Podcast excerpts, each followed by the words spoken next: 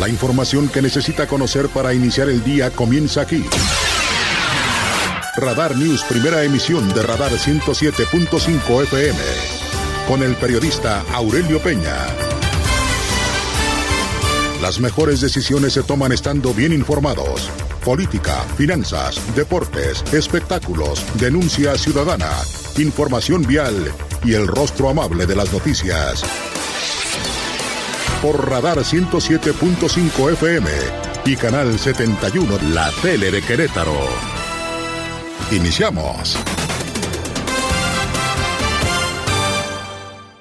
Mándeme sus deseos, sus propósitos, sus reflexiones, eh, cómo vivió este 2022, cuáles son las, las expectativas que tiene para este 2023 o simplemente agradecer eh, que cerramos este año con la mejor salud posible, con nuestros seres queridos, eh, con trabajo, a lo mejor aquellas personas que están buscando empleo y que no han podido conseguirlo. Ojalá que el 2023 tenga mejores expectativas y oportunidades para todos ustedes.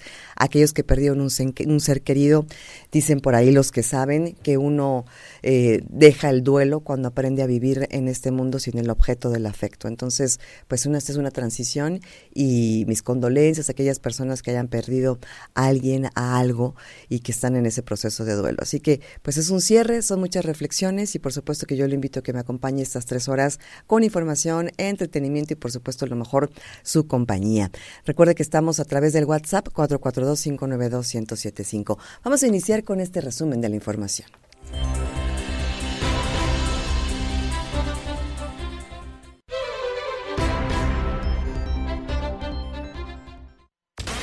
El resumen, Radar News.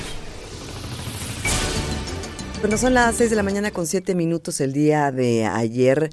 Eh, la Comisión Estatal de Aguas, a través del vocal ejecutivo de esta comisión, Luis Alberto Vega Ricoy, compartieron un video donde visiblemente aliviado se veía el vocal ejecutivo después de muchas horas, muchas horas de trabajo, de presiones extremas, de el reclamo, por supuesto, de la ciudadanía que no tenía acceso al agua. Bueno, pues manda un video hablando acerca de la progresión, de cómo se va a reinstaurar el servicio de agua potable para toda la gente que desgraciadamente quedó sin este servicio derivado de la negligencia de la empresa que rompió las tuberías para intentar instalar fibra óptica y que rompía la tubería del acueducto 2. Vamos a escuchar el mensaje que compartió el de ayer el vocal ejecutivo de la CEA.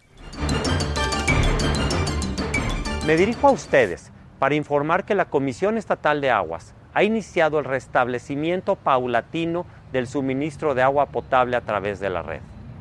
Tras concluir las reparaciones de las dos fugas ocasionadas por una empresa de comunicaciones al tubo principal del sistema Acueducto 2, en la noche de este miércoles 28 se inició la apertura de flujo a un caudal de 300 litros por segundo, lo que corresponde a una quinta parte del caudal normal, que es de 1.500 litros por segundo.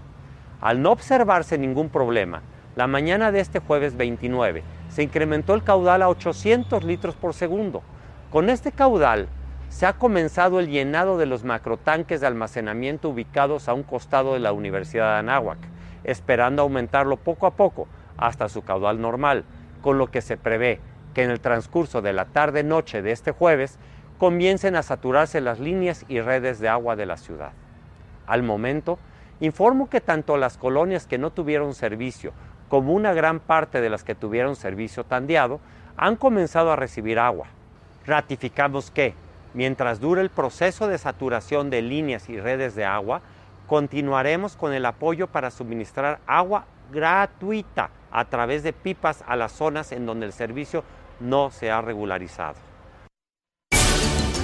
la verdad es que muy completo el mensaje del vocal ejecutivo, ¿eh? perfectamente bien estructurado y pues de alguna manera adelantándose a las preguntas que tendría la ciudadanía, ¿no? En cuestión de las sanciones, en cuestión de la reinstauración del servicio, en cuestión de los cobros al, al, en el recibo del agua, es decir, creo que fue muy, muy claro y por supuesto que siempre estarán abiertos para la gente que tenga algún reclamo en particular con su recibo, así que bueno, pues ahí están las líneas eh, de servicio, seguramente estarán ya eh, reintegrándose el, servicio de agua potable en estos próximos días. Ya mucha gente empezó a subir fotografías en redes sociales de está llegando el agua con poca presión, pero ya está llegando. Entonces, pues si nos pueden compartir si ya se de alguna manera se reactivó el servicio en sus hogares, por favor, serían tan amables de mandarnos un mensajito al 442-592-1075 para ir más o menos haciendo el conteo de la gente que ya tiene este servicio de agua.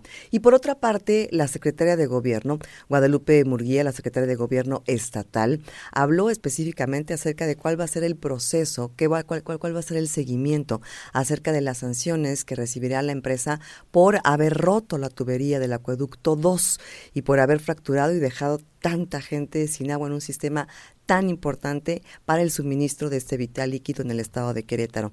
Así fue el mensaje de la secretaria de Gobierno. El gobierno del estado inició una serie de procedimientos contra la empresa Flow Networks para fincar responsabilidades y sanciones en su caso por las afectaciones que causó al sistema hidráulico queretano. Refrendamos que la responsabilidad de este gobierno será siempre de manera invariable proteger al interés público. Iniciamos con esta vía y recurriremos a todos los recursos legales para sancionar estos hechos y sentar un precedente que disuada el que algo similar vuelva a ocurrir. Se dará puntual seguimiento a este procedimiento y se informará a la opinión pública de las acciones legales adicionales que se ejecuten. Me parece muy, muy importante el mensaje que comparte la secretaria de Gobierno, porque a fin de cuentas era una inquietud que tenía también la ciudadanía. Ok, lo importante primero era resarcir el daño, a como eh, que todo quedara dispuesto para poder eh, dar el suministro de agua a la ciudadanía. Pero obviamente no se deja de lado las sanciones para la empresa por este daño que se generó por tantos y tantos días. Entonces estaremos muy, muy pendientes y daremos seguimiento a esta información. De lo local nos vamos rápidamente a la información nacional y es que el presidente de la República en su conferencia matutina habló acerca de las corcholatas, diciendo que todos y todas son de primera. Quien quede, quien lo suceda en la elección presidencial será de primera calidad. Sin embargo, si ponemos un poquito de atención, pareciera, pareciera en su lenguaje no verbal para la gente que ve el mensaje en televisión, que su favorito es Adán Augusto, pero bueno, son nada más lecturas acerca de la comunicación no verbal del presidente. Así dijo, todos son de primera y así fue el mensaje. Mucho, muy contento porque los que están son de verdad, de primera. Sería lamentable, ¿no? Que iniciado un proceso de transformación no tuviésemos eh, opciones para garantizar la continuidad con cambio, que no tuviésemos relevo con las características que se requieren, que se necesitan. Entonces, Claudia, muy buena. Marcelo, muy bueno. Adán, muy bueno. Y todos los demás. Y todos los demás. Y este, eh, pero digo, yo no sé cómo le van a hacer en el flanco derecho, en el bloque conservador porque no tienen gente, con todo respeto lo digo, con experiencia. Pues sí, todavía no hay alguien que se vislumbre como candidato de la oposición o candidata de la, la, oposición, eso es una realidad. Y muy contento, el presidente de la República presumió ser el segundo mandatario con mayor aprobación del mundo, con un 69% según los datos que tiene el presidente, y así lo dijo, muy honroso, muy orgulloso, muy contento.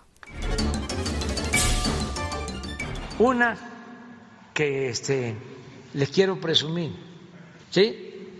¿Me lo permiten? ¿Me permiten que yo tire aceite? Es que ya estamos terminando el año. Entonces les quiero mostrar la, encuesta última. de ayer, la mundial.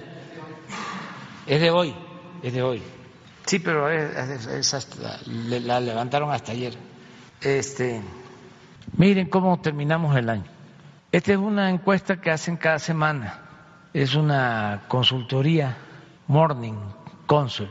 Es una empresa estadounidense. Y entonces eh, están preguntando constantemente en todos estos países qué piensa la gente de sus gobernantes. Entonces sigue Modi arriba, primer lugar con 78, y luego nosotros con 69. Modi trae 68 a favor, 18 en contra y 4 indecisos.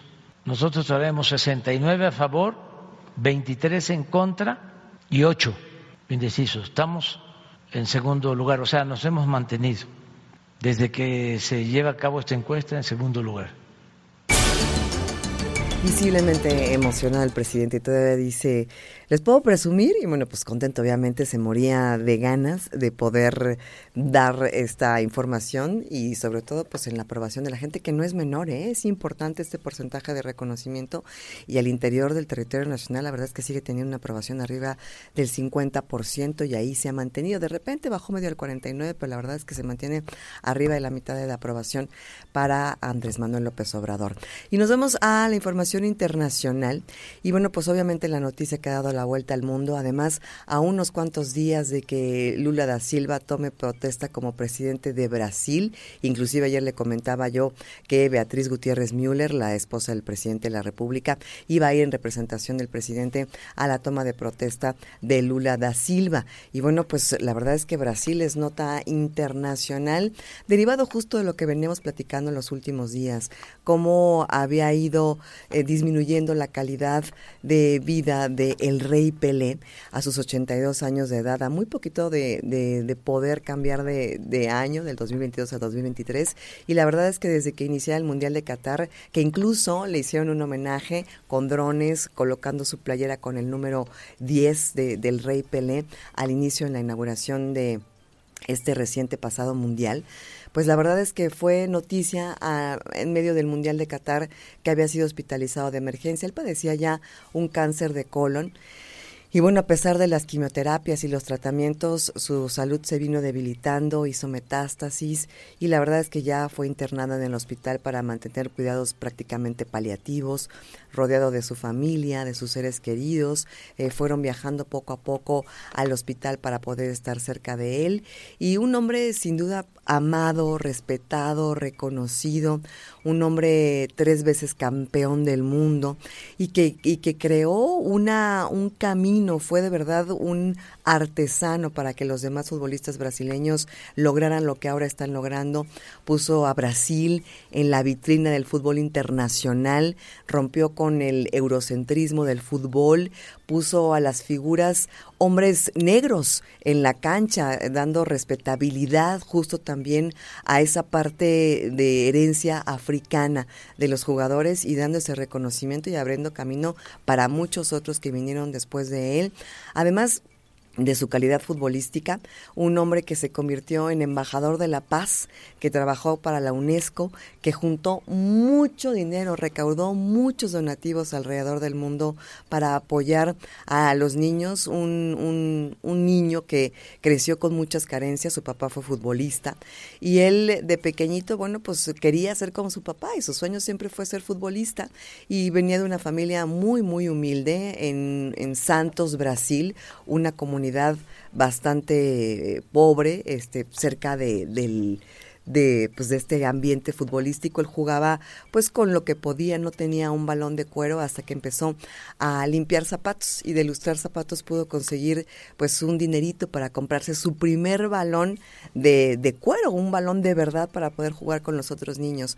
Un hombre que eh, fue desde muy jovencito campeón del mundo, 17 años apenas, en Suecia, y que siempre fue cálido, cándido, sin escándalos, un hombre pacífico, eh, sin envidia, siempre reconociendo el talento de los otros jugadores, de gente como Lionel Messi, por ejemplo, de gente como Diego Armando Maradona. La verdad es que la máxima calidad en todos los sentidos, un hombre muy, muy querido, muy respetado y como decía mi compañero Jesús Muñoz, pues muere el hombre, ¿no? Muere la materia, pero surge y se mantiene una gran leyenda. Muchos homenajes alrededor del mundo, muchas palabras eh, de condolencias para el público y la gente brasileña, pero pues sí, para todo el mundo, una figura que sin duda alguna todo mundo coincide como que es el rey, el rey del fútbol, el rey Pelé, que en paz descanse. Son las 6 de la mañana con 21 minutos, 6 con 21, iniciamos esta jornada de viernes 30 de diciembre a través de la frecuencia del 107.5 Radar TV, la tele de Querétaro. Mi nombre es Diana González, buenos días, iniciamos esta primera emisión.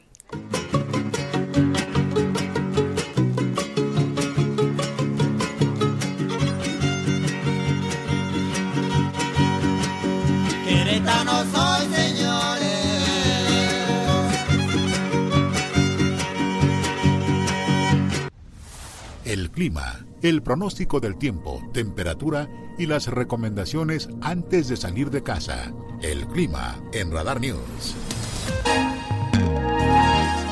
Estamos de regreso en esta primera emisión de Radar News y según The Weather Channel, en este momento en Querétaro, estamos a 7 grados centígrados, 7 grados centígrados con una sensación térmica de 6 grados centígrados y hoy hace menos frío según yo que los días anteriores, sentí menos frío, ¿no? Como que Ah, hubo un par de días a mitad de semana que estuvo más frío, hoy estaba más tranquilito y irá aumentando hasta llegar a una máxima de 21 grados centígrados por ahí de las 3 de la tarde para comenzar a disminuir la temperatura a partir de las 6 de la tarde a 19 grados centígrados y después llegar hasta una mínima de 6 grados centígrados. Esto en Santiago de Querétaro. Y bueno, haciendo una recapitulación del clima en las diferentes zonas en el estado, bueno, pues en Amascala habrá una máxima de 21, una mínima de 7. En Amealco, una máxima de 15, una mínima de 4. En Arroyo Seco, una máxima de 28, una mínima de 10. En Cadereyte, una máxima de 21, una mínima de 8.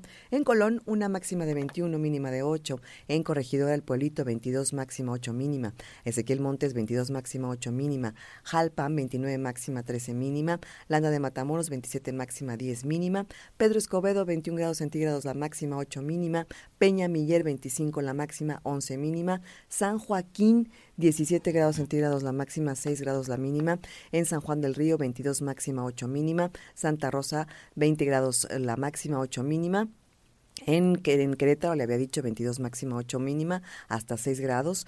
Tequisquiapan la máxima 23 y la mínima será de 8 grados centígrados. Y sin duda alguna las temperaturas más frías hasta el momento en la parte de Amealco y también en San Joaquín. Tenemos la información con mi compañera Andrea Martínez.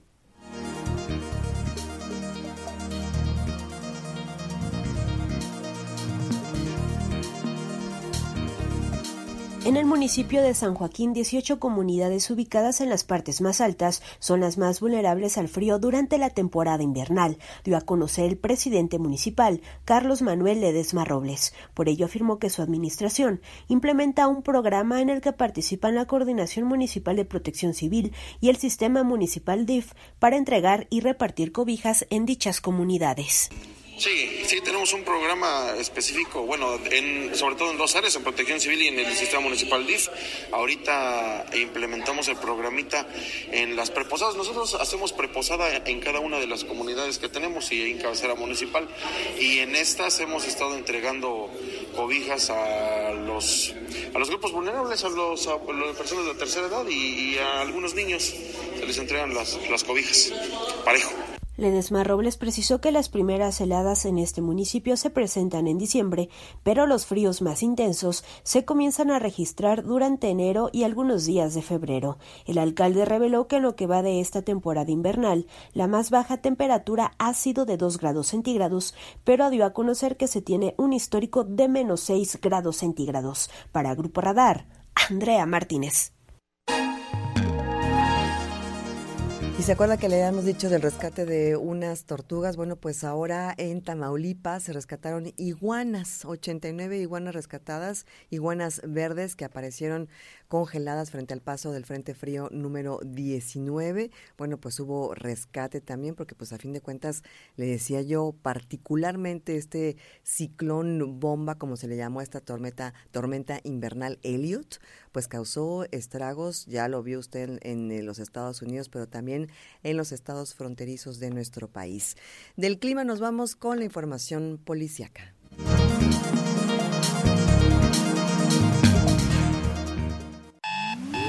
Información policiaca. Radar News. Y recuerda usted que le habíamos compartido la información que después de Navidad había trascendido el hecho de que una persona había incendiado el árbol de Navidad en el centro histórico. Bueno, pues la persona fue detenida, puesta a disposición de las autoridades y es una persona de sexo femenino, una mujer que, bueno, pues ya durante la audiencia inicial la Fiscalía General del Estado presentó los datos de prueba, con lo que la autoridad determinó su vinculación a proceso. Aquí lo que quiero dar seguimiento con mi compañera Andrea Martínez es que al principio, cuando habían dictaminado la responsabilidad de esta persona, habían estipulado que padecía de sus facultades mentales. Según yo, cuando una persona padece de sus facultades mentales, el proceso es distinto. Entonces ahí vamos a checarlo con la Fiscalía y con mi compañera Andrea Martínez, que por lo pronto tiene el detalle de esta información. En prisión preventiva justificada se encuentra la mujer que incendió el árbol monumental en Plaza de Armas durante la madrugada del 25 de diciembre.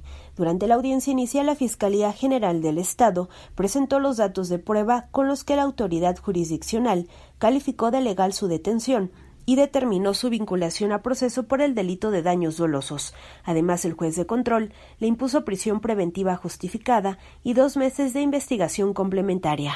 Hay que recordar que durante el amanecer del 25 de diciembre, el árbol navideño colocado en Plaza de Armas, en el centro histórico de la capital del estado, comenzaba a consumirse por las llamas. Policías municipales de Querétaro detuvieron y pusieron a disposición a la mujer que causó los daños al árbol navideño, por lo que la Fiscalía inició la carpeta de investigación para presentar a la imputada ante el juez de control.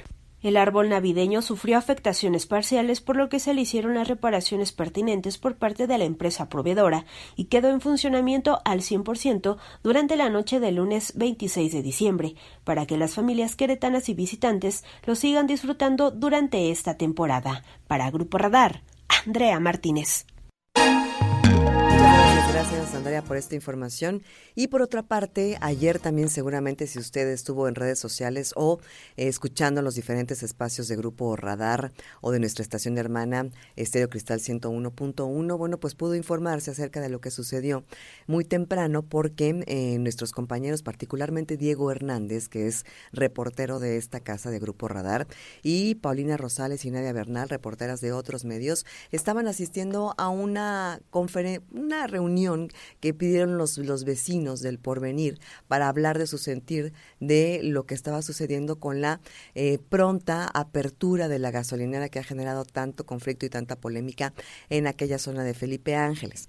Bueno, pues la realidad es que había ya instalados grupos de choque que habían llegado desde la madrugada y que agredieron a nuestros compañeros, particularmente Diego Hernández, que se llevó la peor parte, inclusive con una cortada en el labio, a ser increpados por estas personas que, aunque ellos se identificaron como que venían de prensa, que eran personas que estaban simplemente haciendo su trabajo, pues fueron violentados y agredidos. Obviamente ya está la denuncia en la Fiscalía General del Estado. Sin embargo, bueno, pues hay muchos posicionamientos desde derechos humanos y de todos nuestros compañeros de los diferentes medios, incluyendo Grupo Radar, de que no es posible que haya agresiones a los periodistas, a los reporteros, a la gente que está únicamente haciendo su trabajo y también dar seguimiento a por qué estos grupos de choque que llegan con camionetas eh, cubiertos los logotipos, con estos ampones, a violentar y agredir para abrir por la fuerza este centro de abastecimiento de gasolina.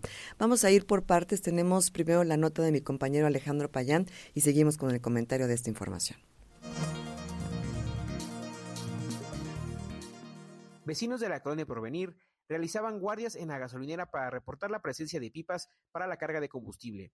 Reportaron que desde la semana pasada un grupo de personas acudió a retirar las bardas de la gasolinera y ya habían denunciado la provocación de este grupo a las autoridades municipales, pero no hicieron nada. Diana Olvera, asesora jurídica de los vecinos de la colonia Porvenir, explica el hostigamiento hacia los vecinos. Hace ocho días, hace ocho días eh, vinieron con un grupo de 60 personas.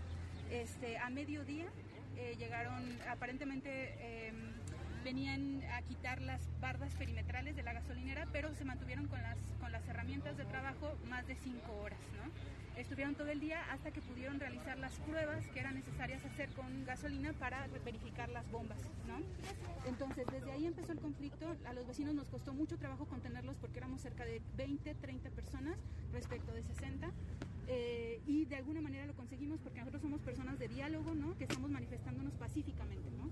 Lo denunciamos tanto a los concertadores de gobernación, sobre todo municipal, vino, vino una chica de nombre Shannon, Sharon y alguien más, pero y junto con la, la, policía y nunca vinieron, nunca nos hicieron caso. Ayer volvieron a llegar, pero con más personas. Parece ser que estos grupos de choque los acompaña el dueño, porque al, al, al similar a hace ocho días, también estaba el dueño. Finalmente, indicó que esta presencia se denunció a concertadores de gobernación del municipio de Querétaro y a la policía, pero no acudieron ni les hicieron caso. Señaló que el dueño de esta gasolinera es identificado y llegó acompañado del grupo de choque con grúas para retirar los vehículos estacionados en las inmediaciones de la gasolinera. Para Grupo Radar, Alejandro Payán. Muchas gracias Alejandro, gracias por la información. Y sí, las imágenes son impresionantes, han estado dando la vuelta en redes sociales de estas agresiones y de la violencia con que estas personas estaban plantadas ahí.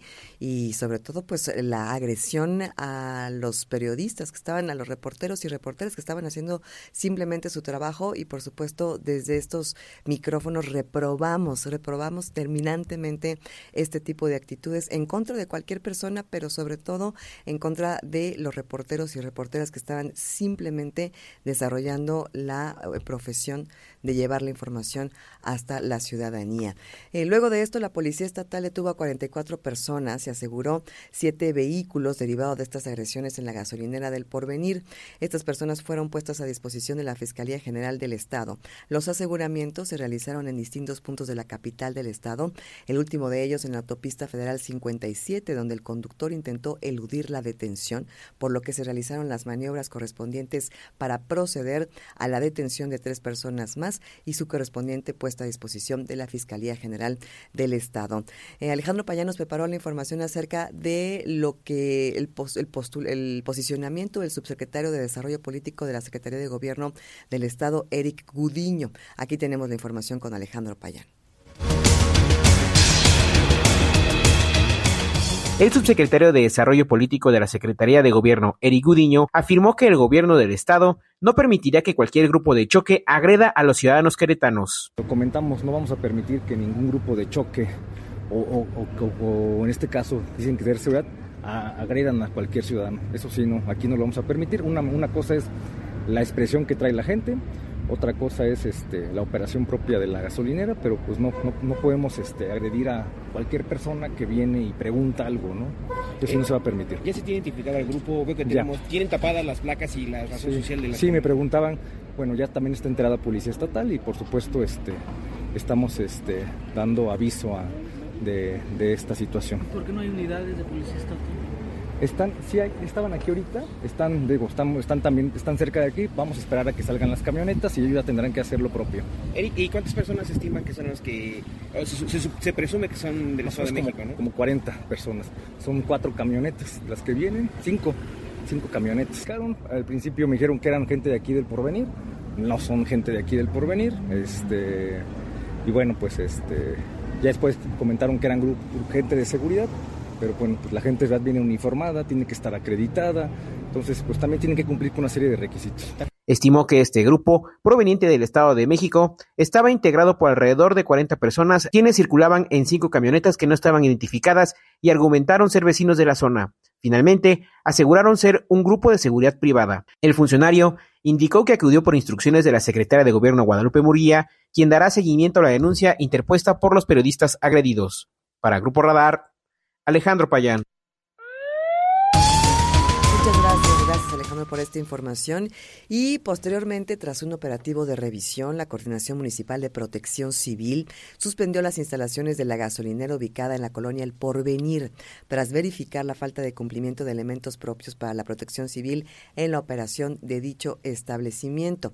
Entre algunas de las faltas que se encontraron fue, fueron la no acreditación de la capacitación de brigadas de emergencia entre el personal que al momento se encontraba en el lugar, la falta de equipo de protección para el personal de actividades de mantenimiento, la necesidad de adecuación e instalación de señalética normativa, el complemento del botiquín de primeros auxilios y la detección de material de construcción ubicado en áreas no designadas para ello. Por supuesto que daremos seguimiento tanto a la denuncia presentada ante la Fiscalía, tanto a los detenidos para ver si se vinculan a proceso y bajo qué circunstancias y por supuesto lo que sucederá con la no apertura o la sí apertura de esta gasolinera ubicada en Felipe Ángeles, allí en la colonia El Porvenir. Son las 6 de la mañana con 40 minutos. Escuchemos la voz de Adrián Hernández y las efemérides, una pausa comercial y volvemos, por supuesto, con mucha más información aquí en esta primera emisión de Radar News. Mi nombre es Diana González, 442-592-1075 para que nos mandes tu mensaje. Estoy en redes sociales como arroba yo soy Diana González. En Twitter soy Diana González. La pausa, volvemos.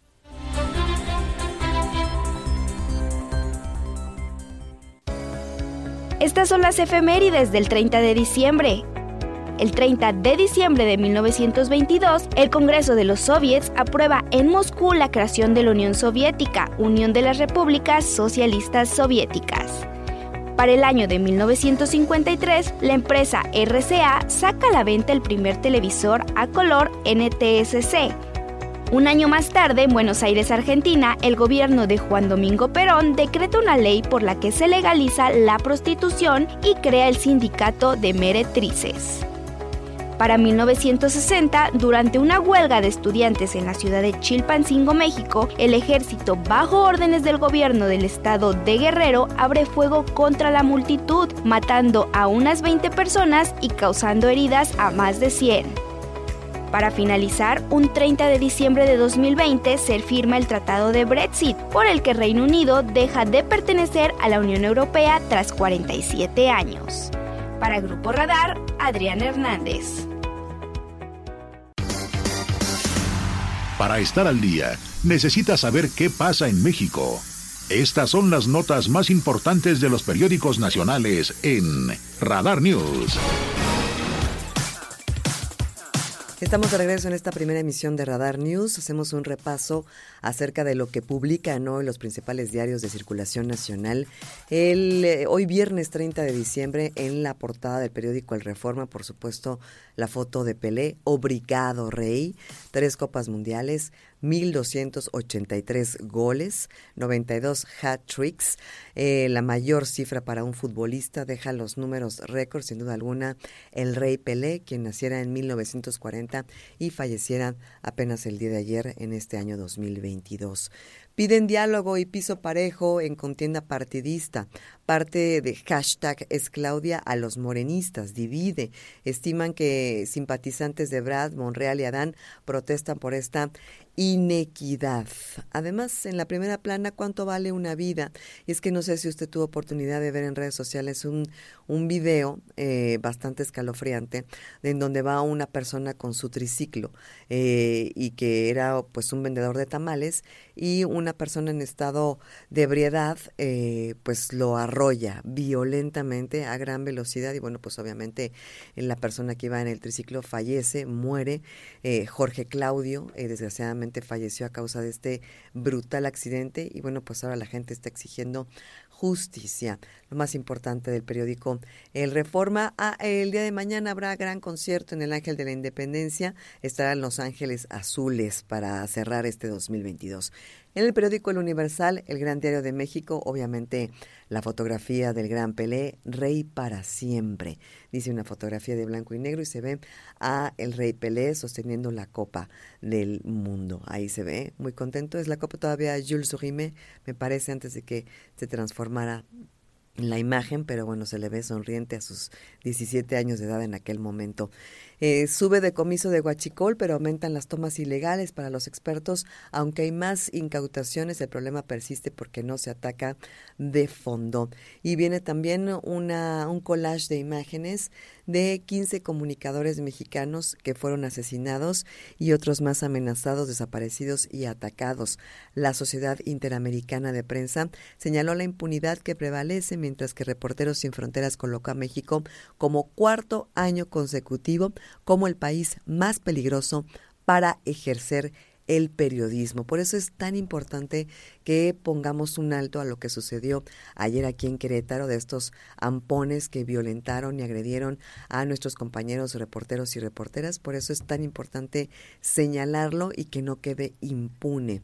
El, eh, el AIFA, el, el aeropuerto Felipe Ángeles gasta 21 millones de pesos en ropa para los empleados. Por segundo, año otorga el contrato a la misma empresa para la vestimenta de directivos y trabajadores de base, lo más importante del Universal.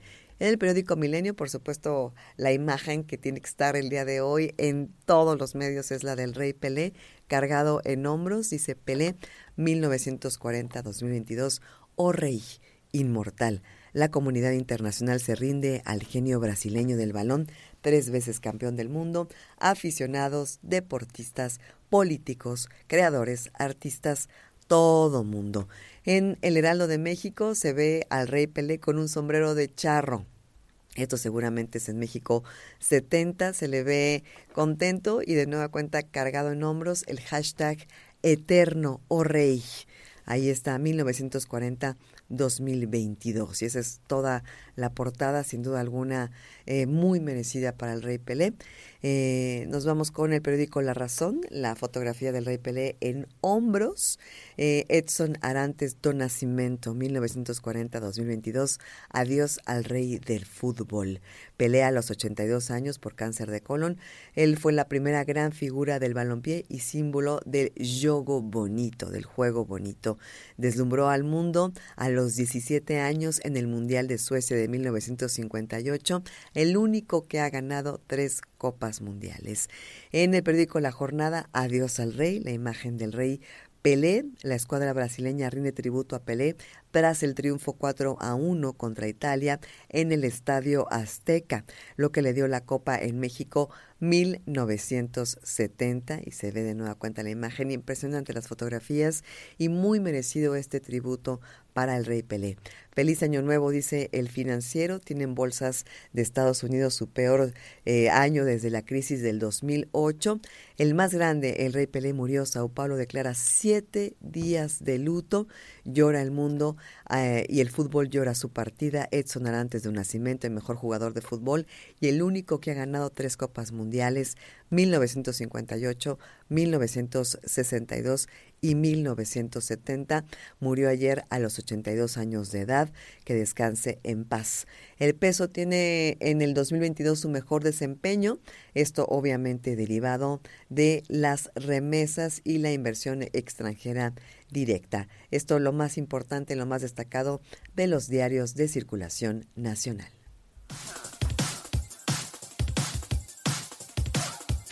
El análisis de la información más importante de los diarios queretanos a continuación en Radar News.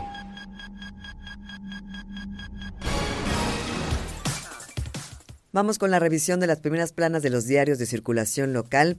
El diario de Querétaro, hoy viernes 30 de diciembre, detienen a 44 por agresión tras retirar el campamento vecinal que custodiaba la entrada de la gasolinera del Porvenir. Un grupo de personas contratadas por los dueños de la estación amedrentaron y agredieron a vecinos y reporteros que se encontraban en el lugar. También viene pues la imagen de Pelé eh, en esta despedida. Adiós Pelé, Edson Arantes do Nascimento. Restablecen agua y van contra la empresa. Esto con lo que le compartíamos muy tempranito en la restauración del servicio de agua potable en Querétaro y la presentación del procedimiento legal en contra de Flow Networks. Esto es lo más importante que tiene el día de hoy, viernes 30 de diciembre, el diario de Querétaro. En noticias viene, por supuesto, murió el rey, la despedida del rey Pelé pagan a golpeadores y bueno, las imágenes de la, de la detención de estos 44 que habían sido contratados y que agredieron a vecinos y reporteros, la reanudación del servicio del abasto de agua por parte del acueducto 2 y inicia gobierno procedimientos en contra de Flow Networks. En el Universal de Querétaro reanuda la CEA el suministro de agua, por supuesto la despedida a Pelé, el rey eterno del fútbol. Eh, la Policía Estatal convoca a nuevos agentes. La dependencia publicó los requisitos para poder integrarse a sus filas. Esto lo más importante, el periódico El Universal de Querétaro. En el AM, obviamente, la portada tiene que ser del Rey Pelé. El fútbol está de luto. El astro brasileño falleció a los 82 años de edad. Millones lamentan su partida. Uno de los más grandes del balompié. Adiós, oh Rey Pelé lo más importante del periódico AM de Querétaro. Eso es lo más destacado que publican el día de hoy los diarios de circulación local y esta es la revisión de los diarios de circulación nacional y local, eh, ya saben, aquí en Querétaro. Gracias por sus mensajes al 442-592-1075. Comparto algunos de los mensajes que me han llegado, dice en los comentarios. Hola, muy buenos días. Aquí en la colonia Fray Junípero Serra no nos ha llegado nada de agua. Pedimos apoyo con pipas, ya que estamos muy desesperados y no es para menos, a punto, pues no tenemos ni gota de agua. Marcamos a los números de la SEA y suenan ocupados. Por supuesto que compartimos este mensaje con las autoridades competentes. Nos dice Rosa, muchísimas gracias por su mensaje. Muy buenos días, señorita. Pues sí, multas y todo está muy bien. Las sanciones, aunque no creo que fuese intencional, es el riesgo en todo proyecto o desarrollo. Pero sería padre que el dinero de la sanción se los dieran o reintegraran a las personas que tuvieron que gastar en pipas, tambos, garrafones o recibos de servicio elevados, aunque sería complicado la comprobación de estos gastos. Porque siempre el gobierno sanciona, multa, pero el dinero que se obtiene de estas sanciones, el pueblo que las pagó o se vio afectado nunca reciben alguna compensación, dígase en productos o servicios alterados o de baja calidad, gasolina, alimentos, medicamentos, etcétera, dice Juan Peña de elegido modelo. Pues se inició el procedimiento por parte de gobierno del estado en contra de Flow Networks y ya le había dicho también el vocal de la CEA, se tiene que cuantificar todo eh, adentro de la sanción, obviamente la negligencia por parte de la empresa al momento de la ruptura de la tubería del acueducto 2, pero también evaluar y valorar todo lo que lo que el efecto colateral justamente de este daño inicial y ver de qué manera resarcir el daño a las personas que tuvieron que invertir dinero eh, pagando pipas porque pues obviamente el suministro de la CEA estaba completamente rebasado. Así que también pasamos este comentario. Son las 6 de la mañana con 57, es la primera emisión de Radar News. Gracias por comunicarse con nosotros. 442-592-1075. Por supuesto, estamos también en Radar TV, la tele de Querétaro, en el 107.5, por Radar FM en la aplicación y Radio a través del streaming en la página web www.radarfm.mx. Mi nombre es Diana González. Si quieres seguirme en redes, estoy como arroba yo soy Diana González en Instagram, en Twitter, arroba soy Diana González. Hacemos una pausa. Estamos en la primera emisión de Radar News. Ya volvemos.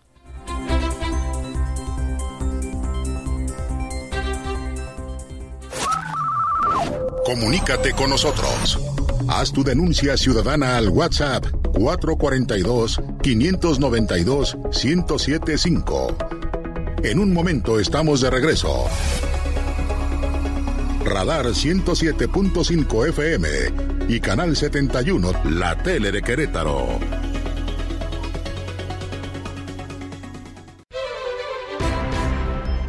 Estamos de regreso en esta primera emisión de Radar News. Son las 7 de la mañana con dos minutos. Yo soy Diana González. Buenos días a aquellos que se van en este momento despertando, que van amaneciendo, que a lo mejor están descansando de vacaciones o que a esta hora inician su jornada. Mándenos su mensajito, sus deseos de nuevo año, eh, su evaluación de este 2022, cuáles son sus expectativas para este año que comienza 442-592-1075 para que se comunique con nosotros. Igual díganos si también ya ustedes de las, eh, de las personas que viven en las colonias que fue interrumpido el servicio de agua, si poco a poco ya se está reintegrando el servicio, si ya se está restaurando el servicio en su colonia, en su zona. 442-592-1075. Mi nombre es Diana González y lo acompaño en esta jornada de información a nombre de mi querido amigo Aurelio Peña Tavera en esta primera emisión de Radar News. Vamos con una nota que nos preparó mi compañera Andrea Martínez acerca de lo que prepara el gobierno estatal. Ella platicó con la secretaria de gobierno Guadalupe Murguía acerca de este procedimiento que se va a seguir en contra de la compañía Flow Networks. Hay que recordar que esta compañía es la que se encarga de instalar fibra óptica, pero que a su vez también subcontrata otras proveedurías de servicios. Y uno de los proveedores que subcontrató para hacer las perforaciones justo para la instalación de la fibra óptica fueron quienes rompieron la tubería del acueducto todos. Así que escuchemos lo que nos preparó mi compañera Andrea Martínez.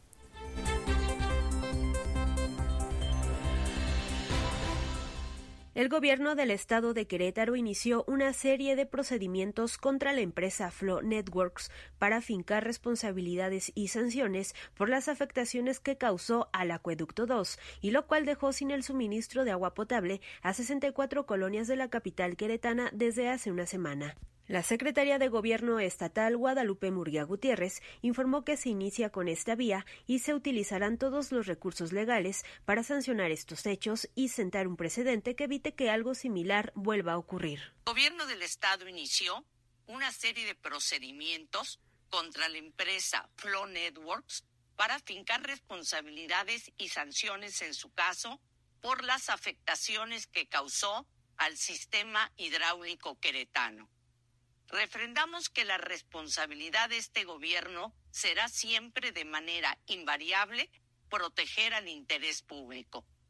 Iniciamos con esta vía y recurriremos a todos los recursos legales para sancionar estos hechos y sentar el precedente que disuada el que algo similar vuelva a ocurrir.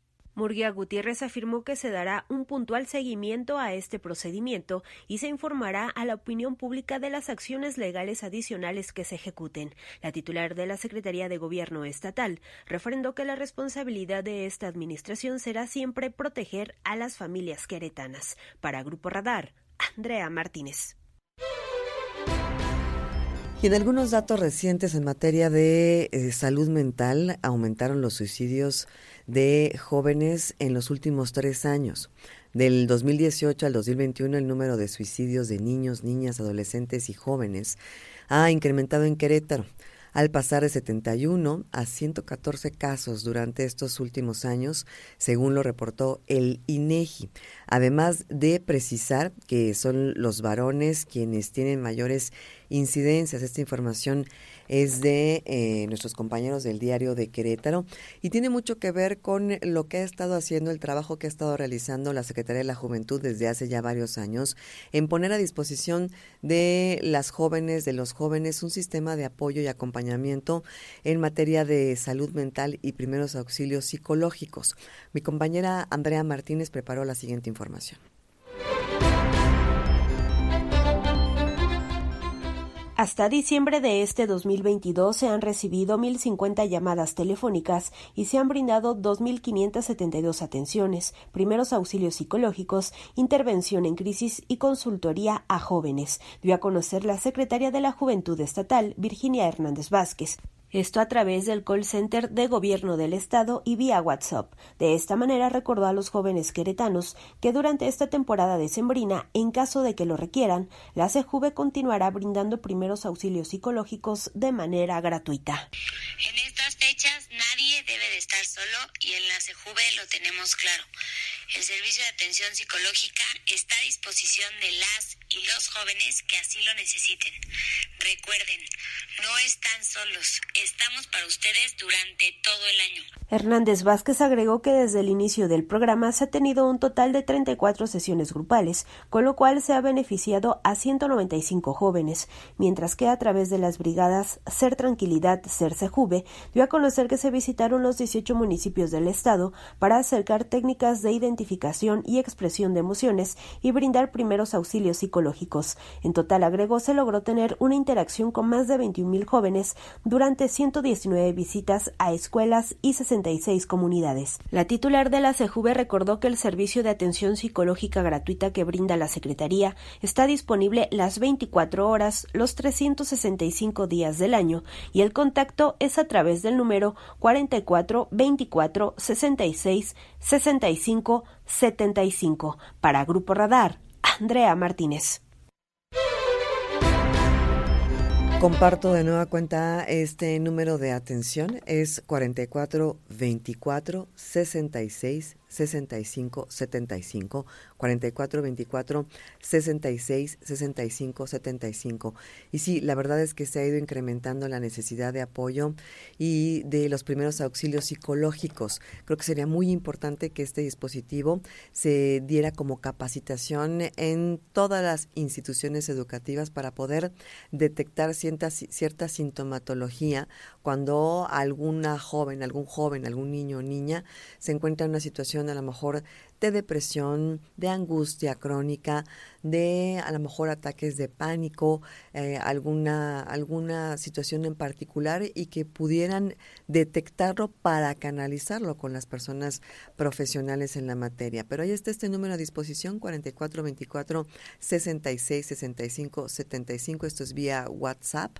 para que mande usted un mensaje o también en el call center de gobierno del estado lo pueden atender. Este dispositivo estará todos los días atendiendo las 24 horas, eso es muy importante.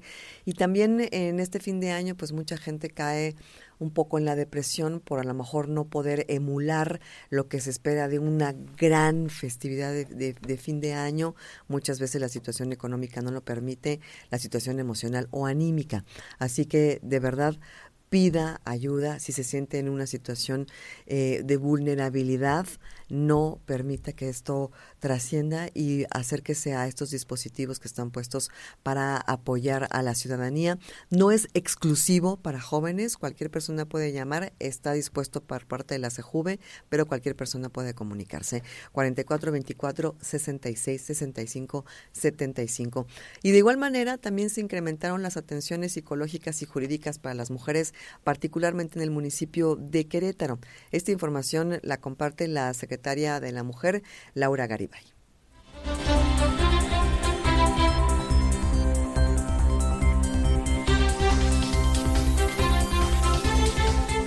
La mayoría de las atenciones psicológicas es por eh, un apoyo emocional, ya sea por eh, saturación emocional de las mujeres y también por una violencia moderada. Y en el tema de atención jurídica, muchas veces se hace el acompañamiento cuando están en un proceso tanto de separación, de divorcio y este, también eh, eh, cualquier asesoría jurídica si ellas tienen algún proceso legal respecto a un tema de violencia ya con fiscalía.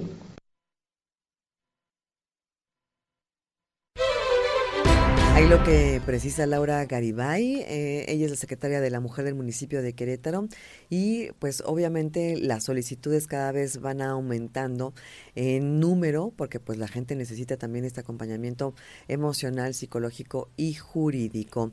En otra información, mi compañera Andrea Martínez eh, platicó con el secretario de la Contraloría Estatal, Oscar García González, acerca de las solicitudes que se han realizado en materia de transparencia. Este es el material que nos preparó. Aquí la nota con mi compañera Andrea Martínez. En el año el Poder Ejecutivo recibió 1.300 solicitudes de acceso a la información, mismas que se respondieron en tiempo y forma, informó el secretario de la Contraloría Estatal, Óscar García González. Precisó que de ese total de peticiones, solo el 6% ha sido impugnado, ya que el ciudadano consideró que no le respondieron lo que pedía o no quedó satisfecho con su respuesta. Sin embargo, destacó que de esas impugnaciones ninguna fue revocada, ya que se garantizó que el gobierno estatal respondió de acuerdo con la ley de 1.300 solicitudes de información en este año. Solamente el 6% han sido impugnadas porque el ciudadano cree que no le dimos lo que él quería o no quedó satisfecho con su respuesta. De ese 6%, ninguna ha sido revocada. Es decir, la Comisión de Transparencia ha sido eh, clara al señalar que la unidad de transparencia del Poder Ejecutivo sí contesta y contesta bien acorde a lo que se necesita y lo que marca la ley y no nos han revocado ninguna. Entonces creo que es un buen dato de que estamos teniendo toda la apertura con los ciudadanos. García González indicó que hoy en día la ley establece que se tiene un plazo de 20 días hábiles para dar respuesta a las peticiones ciudadanas de acceso a la información. No obstante, destacó que han dado una respuesta oportuna, pues está contestando en 14 días hábiles, es decir, en un tiempo menor a lo que marca la normativa. Asimismo, recordó que la unidad de transparencia pasó este año a manos de la Secretaría de la Contraloría, esto con el objetivo de tener un contacto más cercano con la ciudadanía y atender sus peticiones de acceso a la información. Para Grupo Radar, Andrea Martínez. Gracias, Andrea, por la información. Y por otra parte, mi compañero Alejandro Payán habló acerca de eh, la nueva licitación. Se volvió a lanzar la convocatoria para licitación en materia de la administración del crematorio municipal en el Panteón Cimatario. Aquí lo que preparó Alejandro Payán.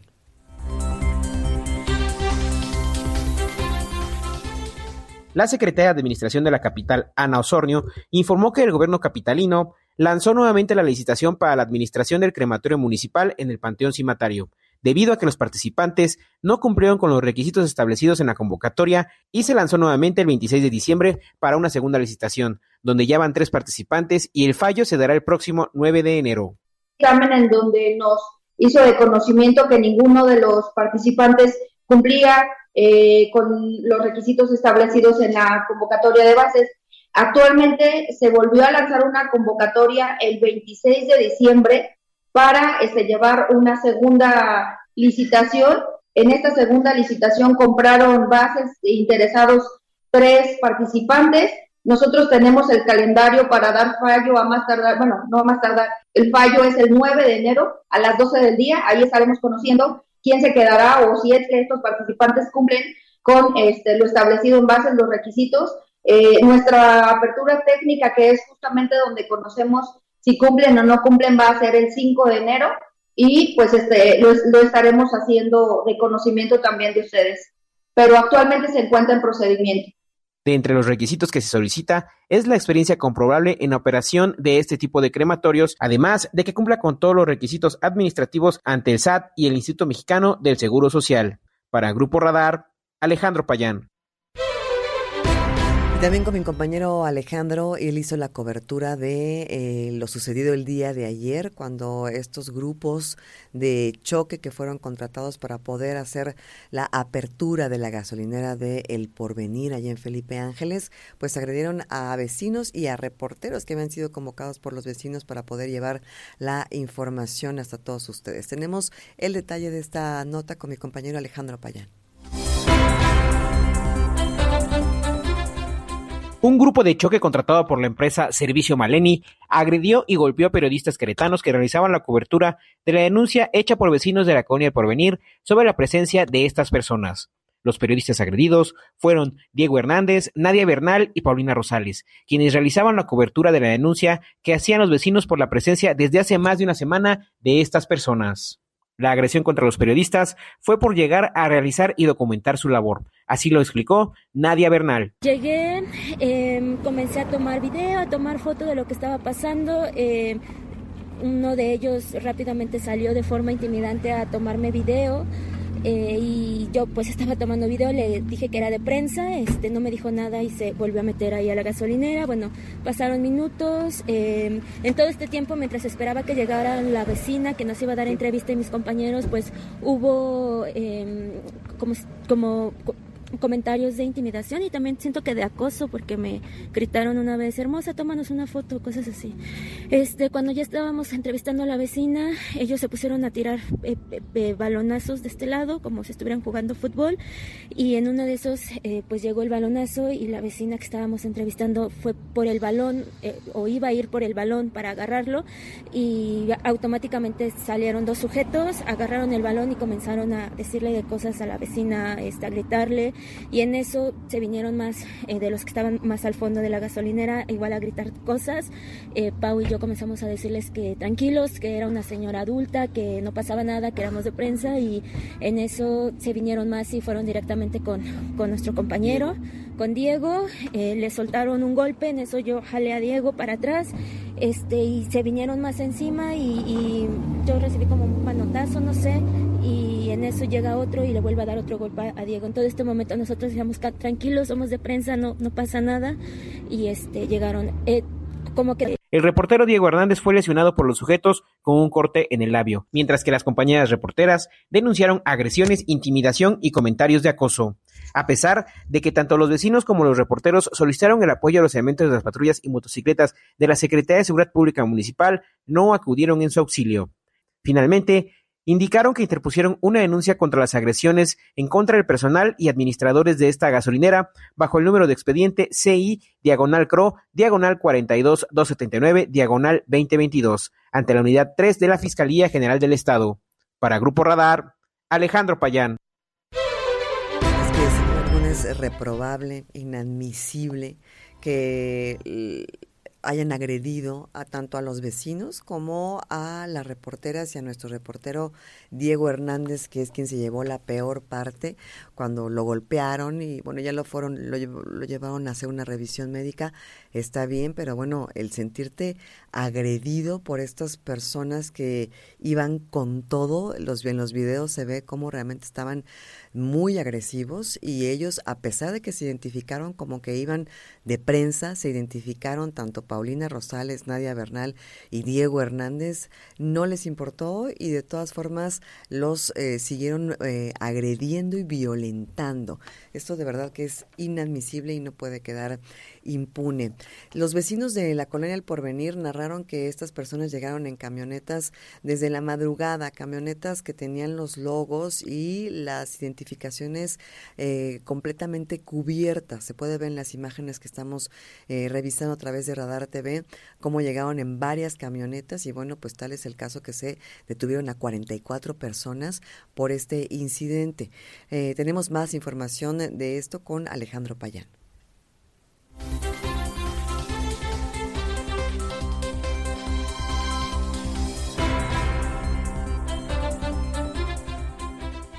Vecinos de la colonia Porvenir realizaban guardias en la gasolinera para reportar la presencia de pipas para la carga de combustible.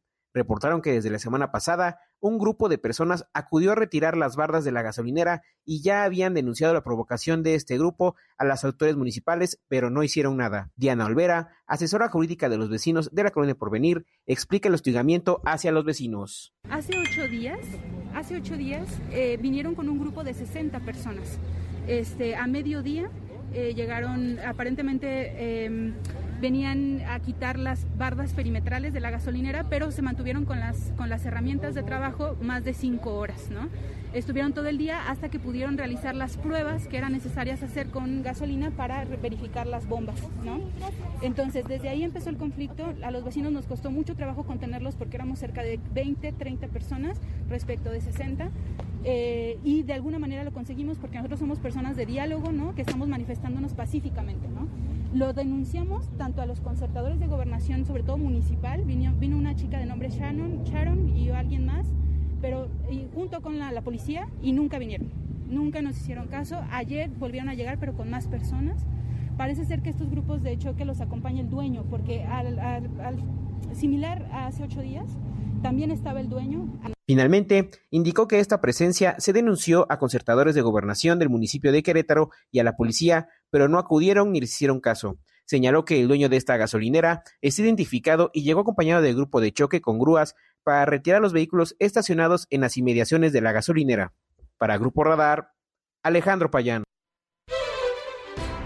Están detenidas 44 personas por esta circunstancia y bueno, estamos esperando a ver qué información nos pasa la Fiscalía General del Estado, bajo qué figura van a estar detenidos y, y si se vincularán a proceso próximamente. Por lo pronto, la gasolinera del Porvenir está clausurada, no por esta situación, sino el municipio y la Coordinación de Protección Civil indicaron que había varias faltas que no permitían su apertura.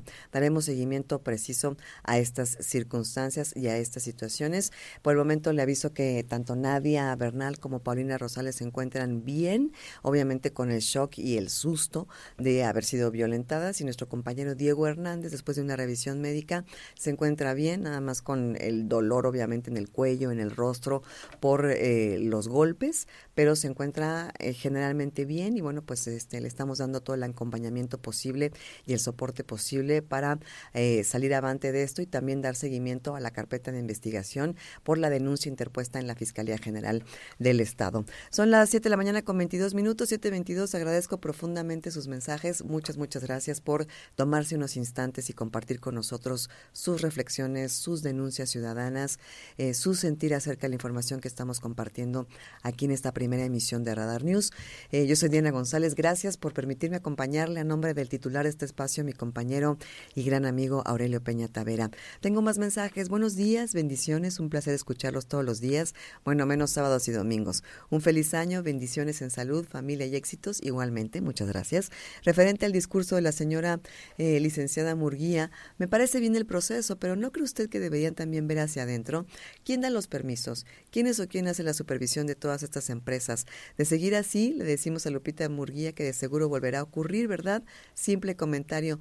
No es una mala reflexión, es una reflexión bastante interesante. Muchísimas gracias. No firmo el comentario, pero gracias.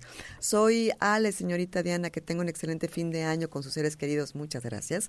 Aprovechando, quisiera preguntarle si usted sabe a qué número puedo reportar unos perritos que están dejando en el patio de una casa sin ningún techito con estos fríos. Ay Dios. No quisiera dar más datos para evitar represalias, pero es en el municipio de Querétaro.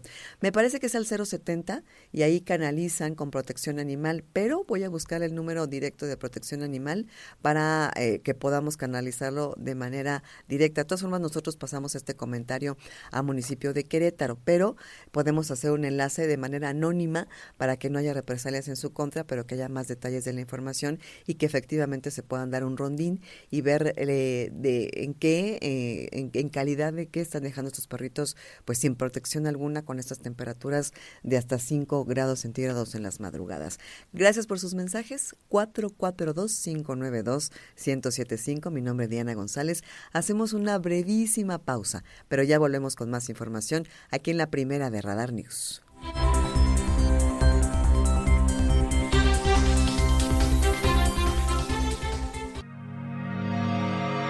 Las noticias que mueven a Querétaro en Radar News Primera Emisión con Aurelio Peña.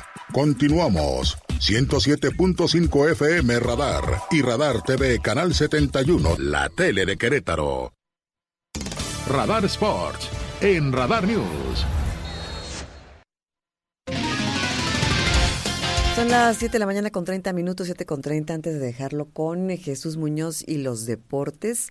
Recordar que pues el, el último mensaje que compartió el rey Pelé eh, antes de ingresar al hospital por este cáncer de colon que con el cual estuvo pues eh, luchando los últimos años de su vida. Eh, antes de eso, eh, él felicitó a Leo Messi con su primera Copa del Mundo a través de su cuenta oficial de Twitter. Escribió, hoy el fútbol siguió narrando su historia como siempre de forma apasionante. Leo Messi venciendo su primera Copa del Mundo como era merecido por su trayectoria. Eso escribía Edson Arantes de 82 años de edad en Instagram desde el Hospital de Sao Paulo donde estaba internado ya por casi tres semanas. Eh, hubo un pequeño, una pequeña mejora en su salud, pero después ya simplemente eran eh, prácticamente cuidados paliativos. Vamos a escuchar el último mensaje que mandó el rey Pelé en vida antes de ser ingresado al hospital en su cumpleaños justo número 82. Meus amigos do Brasil e de todo o mundo. En mi cumpleaños solamente quiero expresar mi gratitud. La vida es buena. Llegando a 82 años con mi familia, en buena salud, es el mejor regalo. Gracias por todo lo que recibido. O mundo inteiro sabe que eu estou agradecendo pela idade e por tudo que eu tenho recebido nesse mundo.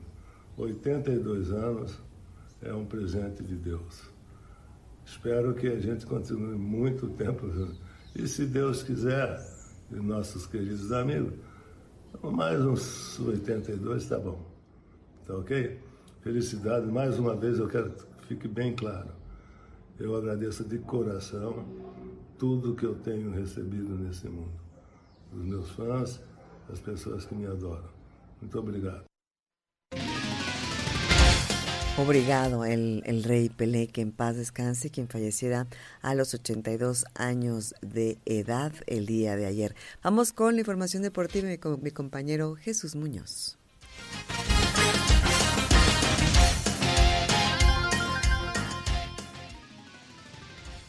Muy buenos días, querida Diana González. Te mando un fuerte abrazo a ti y a toda la gente que nos hace el favor de sintonizar a través de la primera de Radar News. Viernes 30 de diciembre, recta final de este 2022. Arranquémonos con la última de este año, la sección de los deportes. La noticia del día, la noticia del mes y yo creo que junto con lo de la reina Isabel, tal, vez las noticias del año. Y es que el día de hoy se confirmó la muerte del futbolista profesional, del exfutbolista profesional Edson Arantes do Nascimento, mejor conocido como Pelé. Falleció este 29 de diciembre a los 82 años allá en Sao Paulo, Brasil, tras luchar desde el 2021 contra el cáncer de colon. Su hija Kelly Nacimiento confirmó su muerte a través de un mensaje en Instagram, junto a una fotografía en la que aparecen las manos del futbolista junto a la de sus hijos. Todo lo que somos so es gracias a ti. Te amamos infinitamente. Descanse en paz, escribió a través de Instagram su hija de Pelé. Y es que es considerado, recordemos, el mejor futbolista de todos los tiempos. Batalló con su salud en los últimos eh, momentos de su vida, desde que el 4 de septiembre del 2021 le fue extirpado un tumor en el colon. A partir de entonces recibió sesiones de quimioterapia a fin de mantener a raya del avance de la enfermedad. Sin embargo, el pasado 3 de noviembre el hospital Albert Einstein, en donde se estuvo revaluando su tratamiento contra el mismo cáncer tras varios exámenes. Precisamente el 3 de diciembre reciente se reveló que la quimioterapia lo dejó eh, de tener los resultados esperados en su lucha en contra del cáncer de colon y que el astro brasileño solo estaba siendo tratado para contrarrestar el dolor, así como una dificultad para respirar y falleció este jueves lamentablemente 29 eh, de diciembre. La salud de Pelé se ha deteriorado en los últimos años también por otras causas, o rey, problemas en la columna, también la cadera, las rodillas que redujeron lamentablemente su movilidad. Hay que recordar los diferentes resultados que consiguió el Rey, el único a conseguir tres Copas del Mundo. Edson Arantes do Nascimento nació el 23 de octubre de 1940 en Brasil. Desde muy pequeño Pelé comenzó a jugar fútbol en las calles de su localidad y pues bueno, cabe recordar que fue una trayectoria más que impresionante como futbolista. Le dio infinidad de títulos al equipo de Sao Paulo y recordar que es uno de los jugadores que es considerado que tal vez ha conseguido más de mil goles, para ser exactos 1301 goles se dice que consiguió a lo largo de su historia, aunque de los cuales únicamente se le reconocen como oficiales los 757, dejando unos registros impresionantes y un tremendo legado en el ámbito futbolístico. A nivel de clubes, el tres veces campeón del mundo ganó seis ligas nacionales con Santos, el 61, 62, 63, 64, 65 y 68, mientras que en Estados Unidos con el equipo de Cosmos también consiguió un título de liga en el ámbito internacional. Con Brasil Pelé ganó tres mundiales, Suecia 1958, Chile 1962 y México 70, y también participó en Inglaterra 66. En Suecia disputó cuatro partidos y anotó seis goles. En el Mundial de Chile e Inglaterra jugó dos cotejos y marcó un tanto en cada certamen, mientras que en México estuvo presente en seis compromisos y firmó cuatro dianas, jugando un total de 14 encuentros en la máxima cita planetaria y marcando en 12 oportunidades. Gran historia la que tiene el Rey Pelé. También hay que recordar que en el 2000 fue elegido como el mejor futbolista del siglo XX, con el 73% de las preferencias en una votación realizada por la Comisión de Fútbol de la FIFA y los suscriptores de una revista de nivel internacional. También hay que recordar que tenía mucho cariño por México ya hace un par de años, exactamente en 2020, de 50 años después de aquella victoria, de aquel triunfo, de, aquella, de aquel título, de aquella Copa del Mundo de México 70, mandó un mensaje para todos los mexicanos y agradeció lo cobijado que se sintió en aquella ocasión después de haber conseguido esa Copa del Mundo. Estas las palabras que dio hace dos años precisamente el Rey Pelé y agradeciendo precisamente a todos los mexicanos. De todas as minhas viagens, de toda a minha carreira, todo mundo pergunta, Pelé, o que, que você achou né, melhor, o que, que você se divertiu mais. Às vezes eu brinco, só faltou ir a Lua, né? Faltou jogar na Lua. Mas um local, um país que eu não posso esquecer pelo carinho e pela atenção que eles me deram e pela maneira que eles me trataram, até hoje eu falo novamente, foi o México. O México, o povo mexicano, foi tão carinhoso com o Brasil, foi tão bom com o Brasil, porque eu digo com o Brasil porque eu sou brasileiro e eles me tratavam e tratavam a seleção brasileira maravilhosa. Esquecendo o futebol, o que nós éramos bem recebidos, onde íamos, qualquer lugar que íamos. E depois, com o prêmio que Deus nos deu de ser campeão do mundo no México a torcida mexicana, o povo mexicano, yo agradezco de corazón todo el cariño y toda la atención que nos dieron. Pues esa es la información por parte de el Rey Pelé. Sin duda alguna estaremos al tanto de lo que suceda a lo largo de este fin de semana, recordando que pues eh, vendrán los homenajes por parte del Santos, seguramente también por parte de la sociedad brasileña, por parte del gobierno brasileño tiene que haber algo. Hay que estar muy al pendientes cuáles serán los homenajes que se estarán dando al Rey Pelé en esta su despedida. Ya para terminar, hablar acerca de los mexicanos a lo largo y ancho del mundo y es que ayer Santiago Jiménez dio dos asistencias para gol en la victoria de su equipo el Feyenoord en esta ocasión un partido amistoso en donde logra la victoria 5 a 0 en contra del Emen, sin embargo pues dos asistencias se le atañen al jugador mexicano Santiago Jiménez y también una anotación el día de ayer por parte de Orbelín Pineda que con el AECA logra la victoria precisamente en la Liga de Grecia, gran gol, gran tanto por parte de Orbelín Pineda, jugador y canterano de los Gallos Blancos de Querétaro. También hay que decirlo, ya está a la orden de su nuevo director técnico Guillermo Ochoa, allá en Italia. Ya mañana y a lo largo del fin de semana estaremos viendo si tiene actividad, si tiene algunos compromisos, a ver qué es lo que responde Guillermo Ochoa a los diferentes medios de comunicación allá en Italia.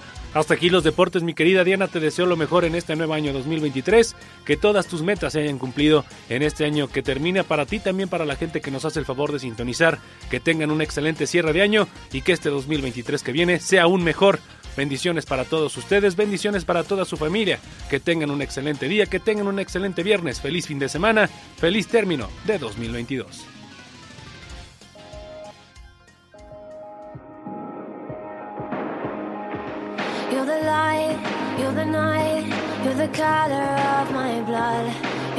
Estamos escuchando a una de mis cantantes británicas favoritas. Yo pienso que Mau Alcalá me adivinó mi canción preferida y es Ellie Goulding.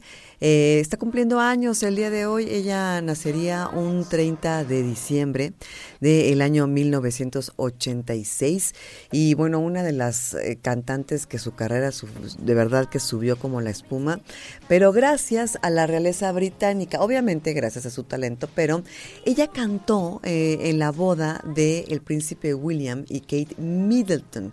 Ella fue, a los dos les encantaba, les fascinaba y quisieron que ella cantara en la recepción de la boda. Entonces, a partir de, de, esta presencia en la realeza británica, bueno, pues su carrera explotó, se volvió completamente exponencial y uno de los talentos británicos más importantes de los últimos años. Ella nace en Hereford, en el Reino Unido. Hoy estamos recordándola en su cumpleaños. Son las 7:40, una brevísima pausa comercial. No se porque al regresar vamos a platicar con un periodista peruano. Él se encuentra justo en Perú y nos va a narrar desde su punto de vista una crónica de lo que se está viviendo en aquel país más allá de lo que hemos podido seguir a través de los medios digitales y electrónicos. Una pausa es la primera emisión de Radar News. Ya volvemos.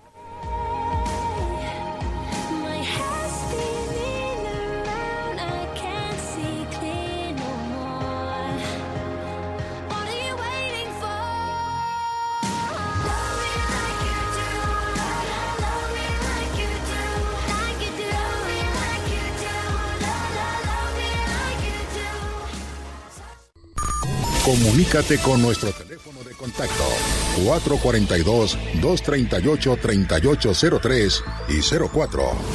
En un momento continuamos.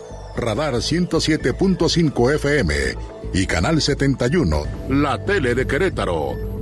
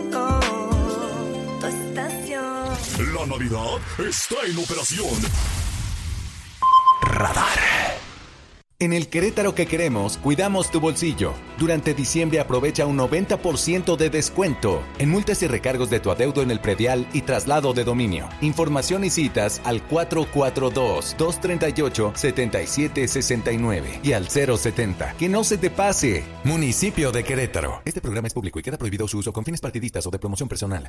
Inicia el nuevo año ahorrando. Básicos a precios muy bajos. Aceite kernel puro de soya 845 mililitros 39.90. Azúcar sulca estándar 2 kilos 43 pesos. Farmacias Guadalajara. Siempre ahorrando. Siempre contigo.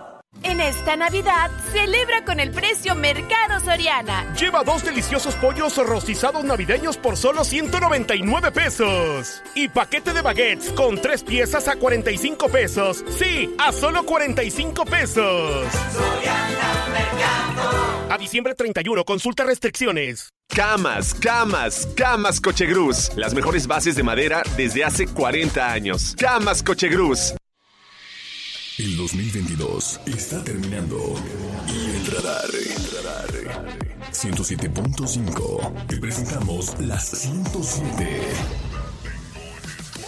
Los éxitos musicales que se ubicaron en los primeros lugares de popularidad y que escuchaste aquí en la Estación Verde. Sintoniza el 107.5 este 31 de diciembre y 1 de enero a lo largo de nuestra programación. Y no te pierdas la 107. Música que te hizo cantar y bailar este 2022 por Radar 107.5 en operación. Decir adiós es hacer un homenaje a la vida de un ser querido. En Funerales Colín, adquiere un nicho a perpetuidad con capacidad de unas seis urnas con facilidades de pago. Incluye una cremación de restos áridos. Servicios de cremación por solo dos mil pesos. Incluye urna de madera. Camino San Pedro Mártir frente al Panteón. 442-188-6039. Funerales Colín.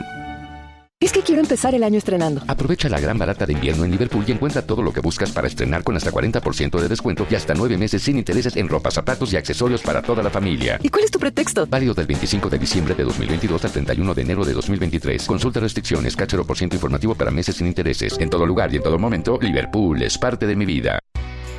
Llegaron los mejores precios a la Comer, fresco y en línea, porque te regalamos 20 pesos por cada 100 de compra en todos los calefactores. Así es, 20 por cada 100 pesos de compra en todos los calefactores.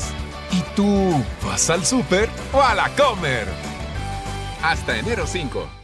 La información en manos del gobierno nos pertenece a todas y todos. Como lo escuchas, tú, yo y cualquiera de nosotros tenemos derecho a solicitar y obtener toda esa información. Es pública. Ingresa a plataforma de transparencia.org.mx o llama al Telinai 800-835-4324. Si alguien te niega o impide acceder a la información, acércate al INAI. Es el organismo autónomo encargado de defender nuestro derecho a saber. Ejerce tu derecho y toma el control de la información pública. Radar. Este 2023, vívelo con nuevas emociones. Vívelo con Radar 107.5 FM en operación. Las noticias que mueven a Querétaro en Radar News Primera Emisión con Aurelio Peña. Continuamos. 107.5 FM Radar y Radar TV Canal 71, la tele de Querétaro.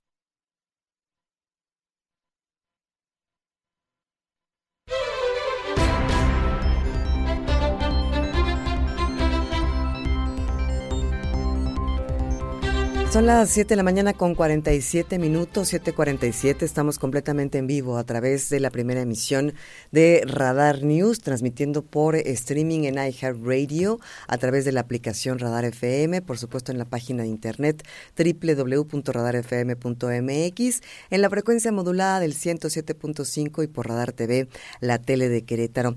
Me da mucho gusto tener la oportunidad de tener esta conversación con Iván Segura. Él es periodista eh, de origen origen peruano y, tenía yo mucho interés en conversar con él para poder conocer eh, su análisis acerca de lo que está sucediendo en aquel país después que hemos venido narrando poco a poco cada una de las circunstancias que se han presentado.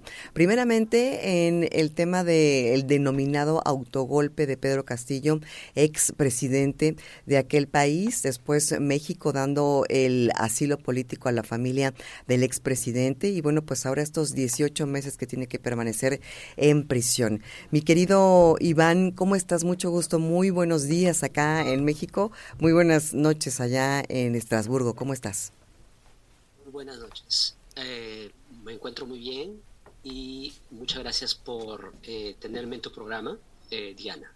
No, muchas gracias a ti por esta conversación. Y platícame desde tu punto de vista como periodista esta eh, crónica de lo que de lo que ha sucedido en Perú y eh, también acerca del ambiente que está viviendo la gente en el país, las manifestaciones, inclusive ha habido fallecimientos en estas en estas manifestaciones por alguna represión que se está haciendo. Danos tu punto de vista, si eres tan amable, Iván. Efectivamente, primero quizás para el público eh, de allá tengo que quizás dar algún, algún contexto. El, primer contexto es de que las, eh, quizás para que todos estemos, no sé cómo será en México, pero las elecciones en Perú son elecciones presidenciales y legislativas al mismo tiempo. Eso hay que retenerlo primero.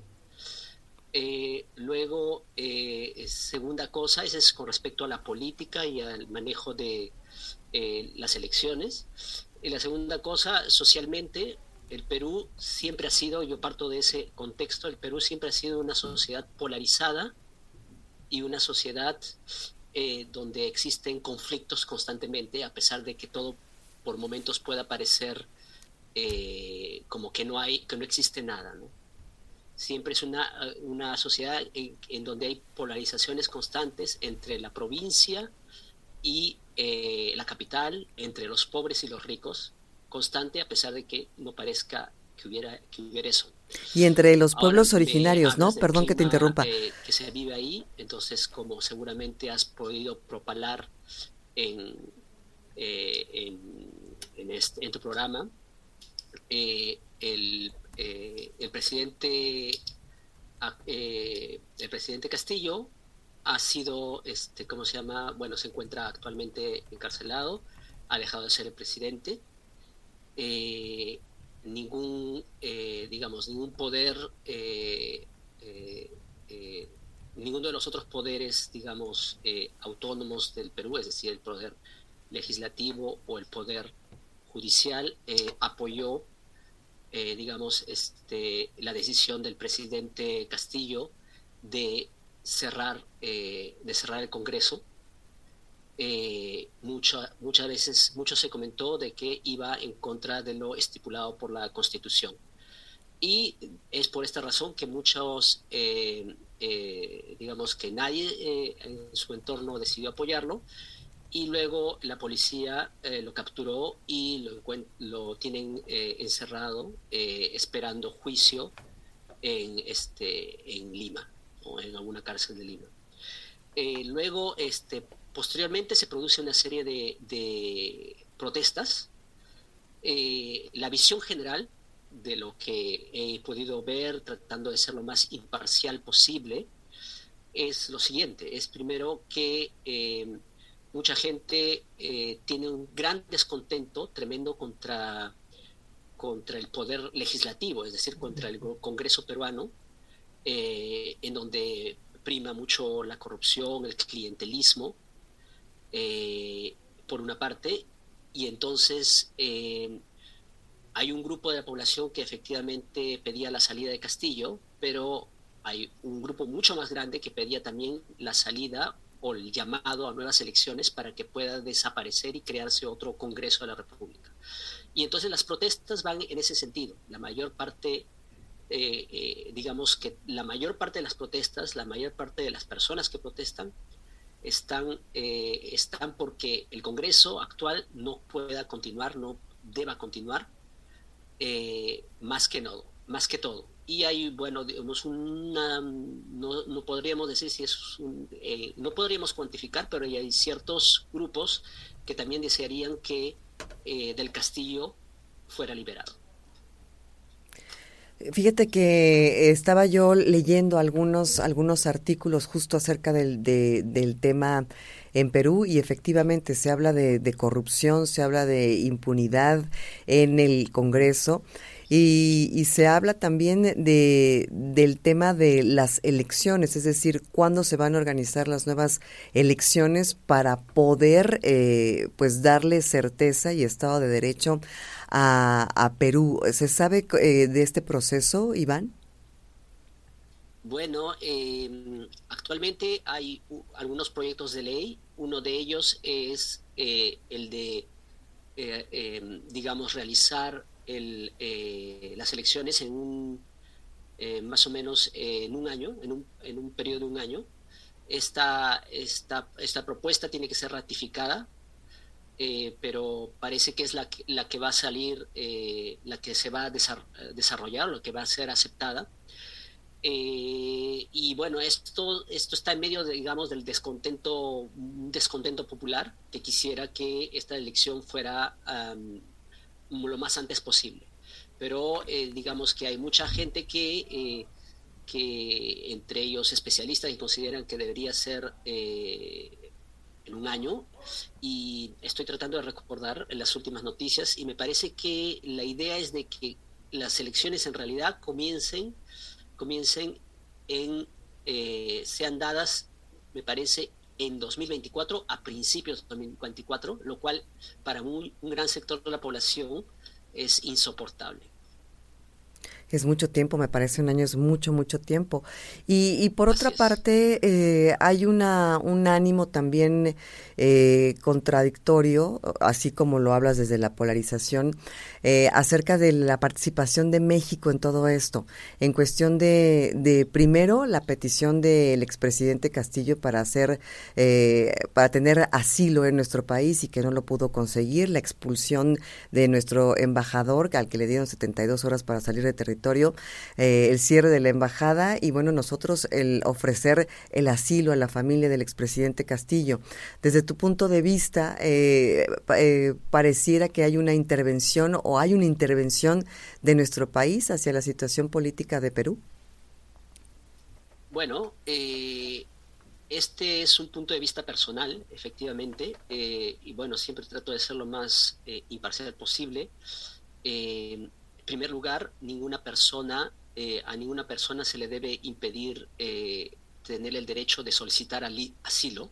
Esto es obvio, porque los países, eh, nosotros, nuestros países, Latinoamérica y en otros países del mundo, se ha efectivamente firmado una serie de convenios internacionales y en ningún momento se debe prohibir a ninguna persona de solicitar un asilo político. Por lo cual, este, si el señor Castillo quería o podía asilarse en México, no había ningún inconveniente. Luego hay toda una serie de, de, eh, procedimientos, em, em, de procedimientos según la ley, según la, eh, legislación internacional, para poder, eh, em, digamos, encontrarse, ¿no? Este, o obtener completamente el asilo político pero eso es otro tema. Por el otro lado, entonces, en muchos lugares de, de Perú, en muchos eh, sectores del Perú, entonces se considera que, eh, digamos, hay una intervención mexicana. Eh, por un lado, digamos, digamos, lo que expresa el presidente de México no ha sido bien visto por, por muchos medios, este, muchos medios peruanos. Eh, quizás eh, se, ha llegado a, se ha llegado a un extremo ¿no? Eh, el de romper relaciones diplomáticas, pero es cierto que quizás la Cancillería peruana ha podido, tenía que responder de alguna manera. Quizás la, la manera actual en la cual este, el, el, el, um, em, el diplomático que se encontraba en Lima ha debido partir no ha sido la adecuada y quizás que en algún momento habría que moderar los temperamentos. Bajarle un poco el tono, ¿no? A, ese intercambio diplomático. Efectivamente, pero como es una relación entre dos países, efectivamente, y como no había ninguna reacción por parte de la Cancillería peruana ante el comentario eh, del eh, presidente mexicano, entonces era, era necesario, evidentemente, que es lo que pedía el, este, los sectores, eh, los, diferentes sectores aquí en el país, de que se respondiera, digamos, a, a los comentarios del presidente mexicano, pero quizás se ha llegado muy lejos sacando al, al diplomático. El expresidente Castillo hace unos días expresaba que era víctima de una persecución política y pedía eh, salir de prisión, ¿no? Eh, ¿Crees que sí sea víctima de una persecución política? Eh, ¿Tiene que ver con el origen indígena y esta polarización? ¿Existe esta posibilidad? Es, es muy complicado, es muy complicado. Mm eh, el, el expresidente Castillo se presentaba como una, nueva figura eh, representando quizás eh, en alguna manera, tratando de abogar por, digamos, los sectores que son más marginalizados, en este caso las provincias y los sectores populares. Pero sea él o su entorno, que es lo que está por definirse y que las investigaciones lo probarán, sea él o su entorno, todo esto se ha, se ha visto realmente eh, ensombrecido y enturbiado, porque hay una serie de, una serie de investigaciones sobre corrupción. Entonces, esto, en cierta manera, eh, deja, eh, tiene una influencia y un peso en el sentir de los seguidores de Castillo, eh, lo cual hace que evidentemente este, ha, perdido en popularidad. Entonces, eh, que haya sido él directamente, porque esa es la, cuestión que, está, que es fundamental, que haya sido él directamente el coordinador o el, jefe, el organizador de todas las acciones eh, de corrupción, o que ha sido las personas que estaban alrededor de él, en cualquier caso, para la izquierda peruana ha sido una, bueno, ha sido una derrota en cierta manera. Y es una cosa que muchos sectores de izquierda lamentan. Te agradezco muchísimo que nos hayas dado tu punto de vista, agradezco tu disposición y generosidad para esta conversación para el público de Querétaro aquí en México eh, a través de Radar News. Iván Segura, muchas gracias y espero tengamos contacto más adelante. Muchas gracias a ti, Diana González. Hacemos una pausa, eh, son las 8 de la mañana en puntito, seguimos en vivo a través de la primera emisión de Radar News.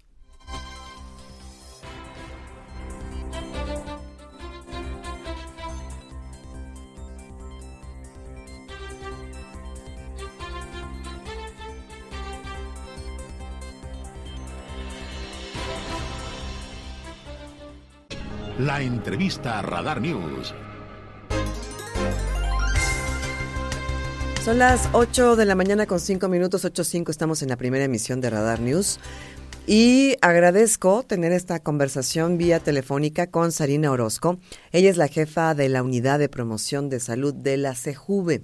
Mi querida Sarina, ¿cómo estás? Muy buenos días, te saludo con mucho gusto.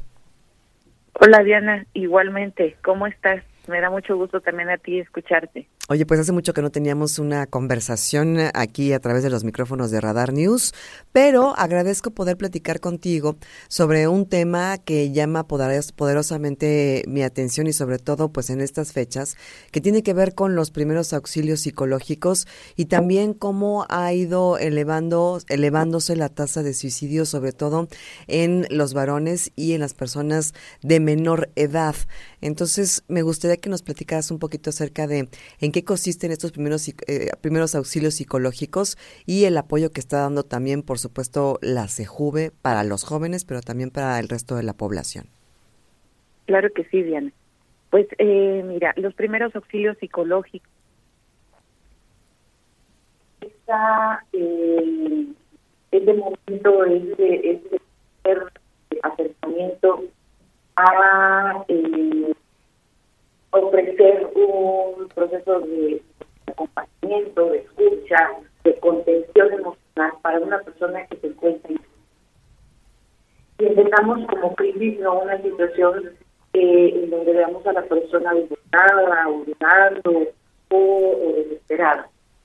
Eh, cualquiera de nosotros podemos estar en una crisis y eh, estar en situaciones en las que no hablamos, en las que no expresamos eh, ideas o las que no expresamos emociones, pero en realidad nosotros estamos experimentando o habitados por alguna emoción que no nos permiten poder eh, identificar alternativas, que no nos permiten poder identificar oportunidades, ¿para qué? Para poder solucionar la problemática que, que tenemos frente, pudiera ser una situación emocional, pudiera ser una problemática de trabajo, pudiera ser una problemática de familia, pudiera ser una problemática de violencia, en fin. Entonces, eh, los primeros auxilios es esta intervención inmediata eh, para poder identificar la carga emocional que está experimentando la, la, persona, eh, apoyarle precisamente en este proceso de identificación de lo que se está sintiendo. ¿Para qué? Para que entonces posteriormente se pueda trabajar sobre ciertos alternativos. Eh, voy a poner un ejemplo más sencillo. Una persona cuando está cuando estamos en una situación de crisis, nosotros tenemos un efecto túnel. Si viéramos las situaciones como efecto túnel. ¿Qué quiere decir eso? Que solamente tenemos eh, en ese momento, por infinidad de circunstancias, y ya las he visto acá, emocionales, de situación de, de vivencia, de experiencia, etcétera, solamente vemos las problemas. Sarina. La eh, intervención de primeros auxilios psicológicos lo que hace es validar esa relación. Sarina, ¿me, me, me escuchas por ahí? Es que, ¿sabes qué? No, no me, no me está escuchando. Vamos a, vamos a tener que cortar un poquito porque eh, no se escucha muy claro y me parece que es de vital importancia, de vital importancia que pongamos eh, toda la atención y que se escuche muy muy clarito lo que nos está compartiendo porque de verdad es muy muy importante.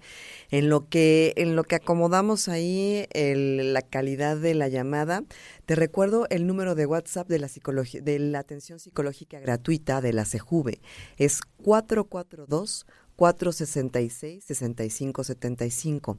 442-466-6575 es un número de WhatsApp.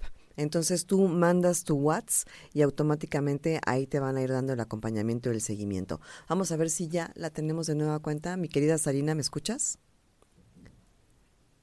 Ahí estamos tratando de que se acomode, porque sí es importante. Los primeros auxilios psicológicos tendríamos que conocerlos absolutamente todos. Digo, eso ya sería en un punto muy ambicioso, pero nos permitiría reconocer esta sintomatología de alguna persona, sea de la edad que sea, que se encuentra en una situación compleja, es decir, con algún tema de padecimiento emocional, eh, psicológico, eh, algún algo en particular, podríamos detectarlo con mayor facilidad pero se necesita un entrenamiento para poder reconocerlo.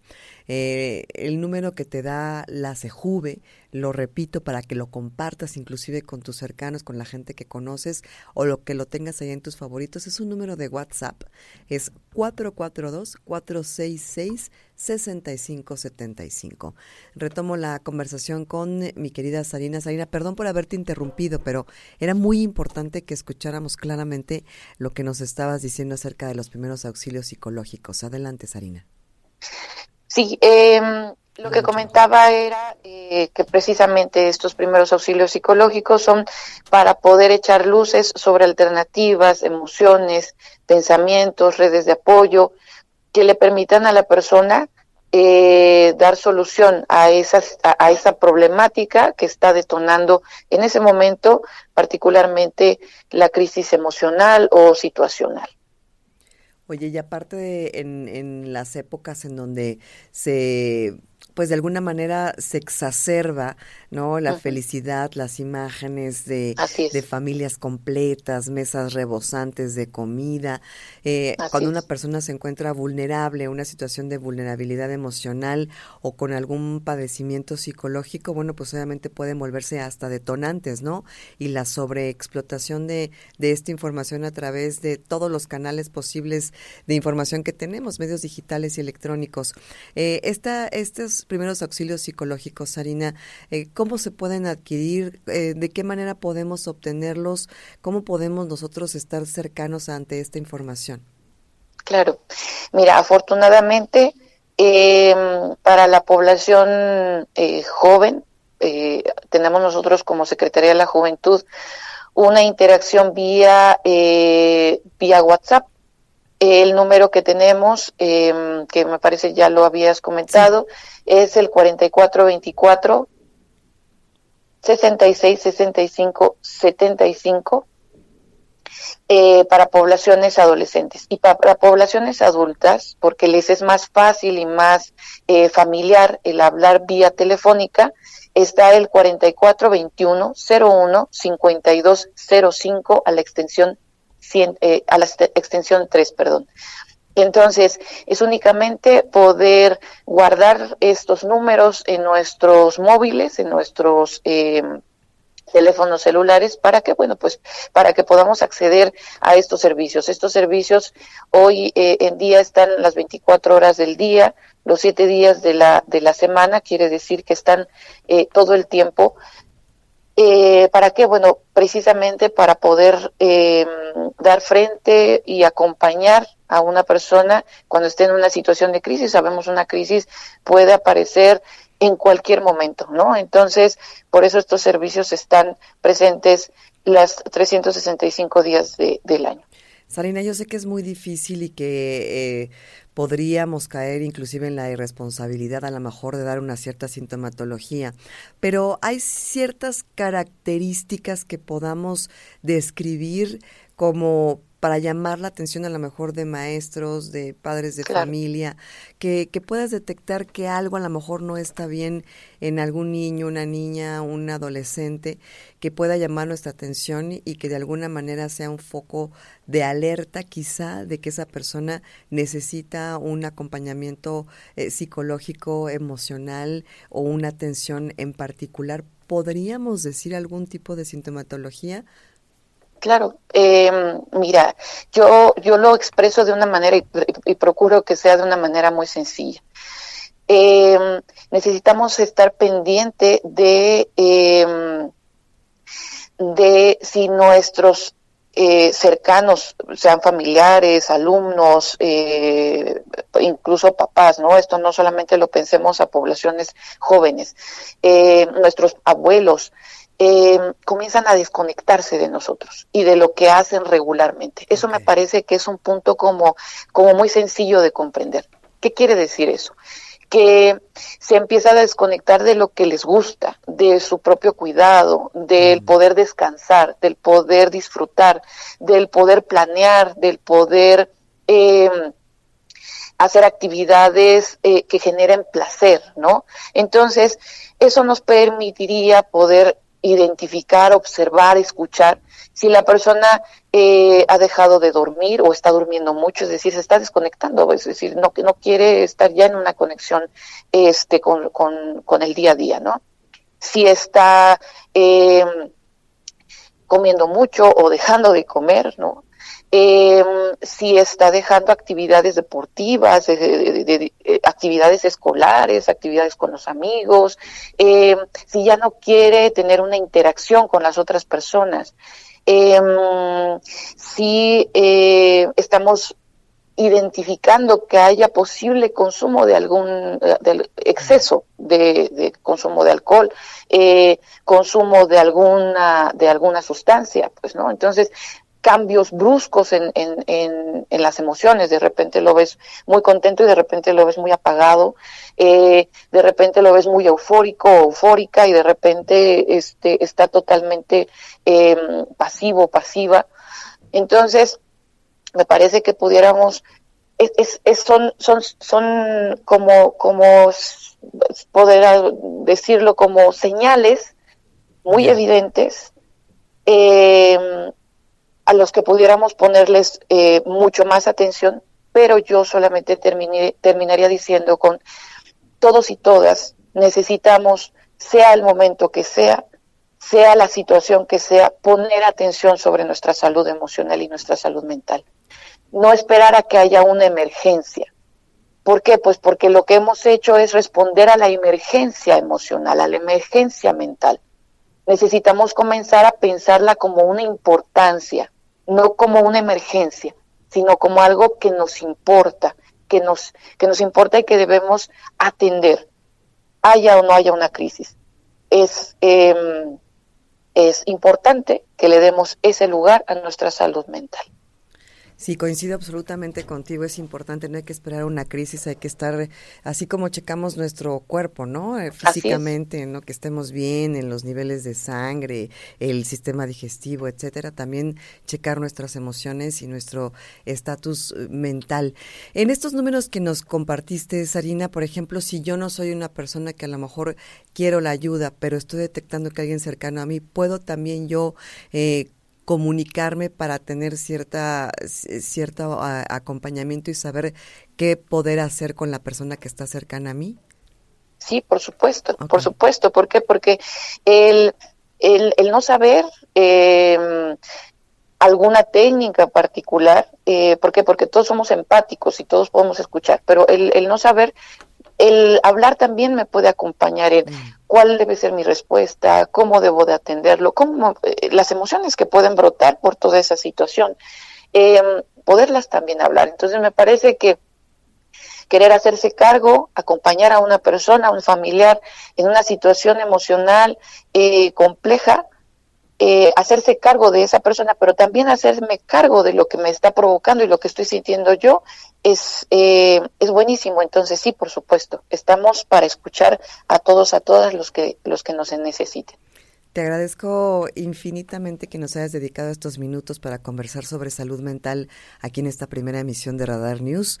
Eh, te mando un abrazo a la distancia, mi querida Sarina. Conozco el trabajo que has hecho durante muchísimos años en esta materia, la labor, el expertise que tienes, el compromiso que tienes y ojalá podamos tener más conversaciones acerca de salud mental, que se ponga en la mesa, que se haga el diálogo, que se hable en las casas, que se hable en la sobremesa de las casas, que se platique. Claro, entre los amigos, entre las amigas, que se quite el tabú de, de la vergüenza de necesitar y pedir ayuda, ¿no? Y saber cómo darla también, porque a veces es, no, levántate, échale ganas, date un baño, este vas a ver lo que te funciona a ti, no funciona necesariamente a los otros, ¿no?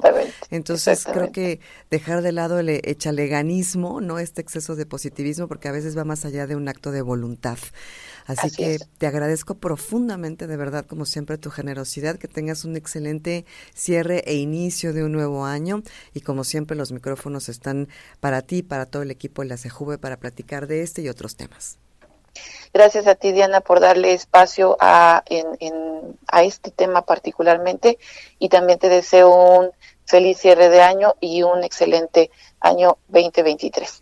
Gracias, mi querida Sarina. Un abrazo. Un abrazo fuerte. A la distancia. Gracias. Repito los números que nos compartió Sarina Orozco, jefa de eh, la Unidad de Promoción de la Salud de la CEJUVE. Si eres una persona joven y que prefieres comunicarte a través del WhatsApp, puedes mandar un mensaje al 442 46 66 no, perdón, 442 46 66 75.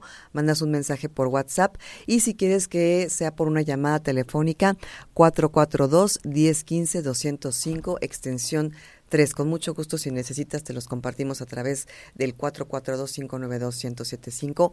No hay que tener vergüenza de pedir ayuda, no hay que tener pena si nos sentimos mal, si necesitamos apoyo. De verdad que hay que, hay que hacerlo, hay que acercarnos ya sea a estos números que dan seguimiento de manera confidencial o con la persona de nuestra más cercana confianza. Son las 6 de la mañana con 20 minutos. Mi nombre es Diana González, es la primera emisión de Radar News. Ya volvemos, gracias por acompañarnos.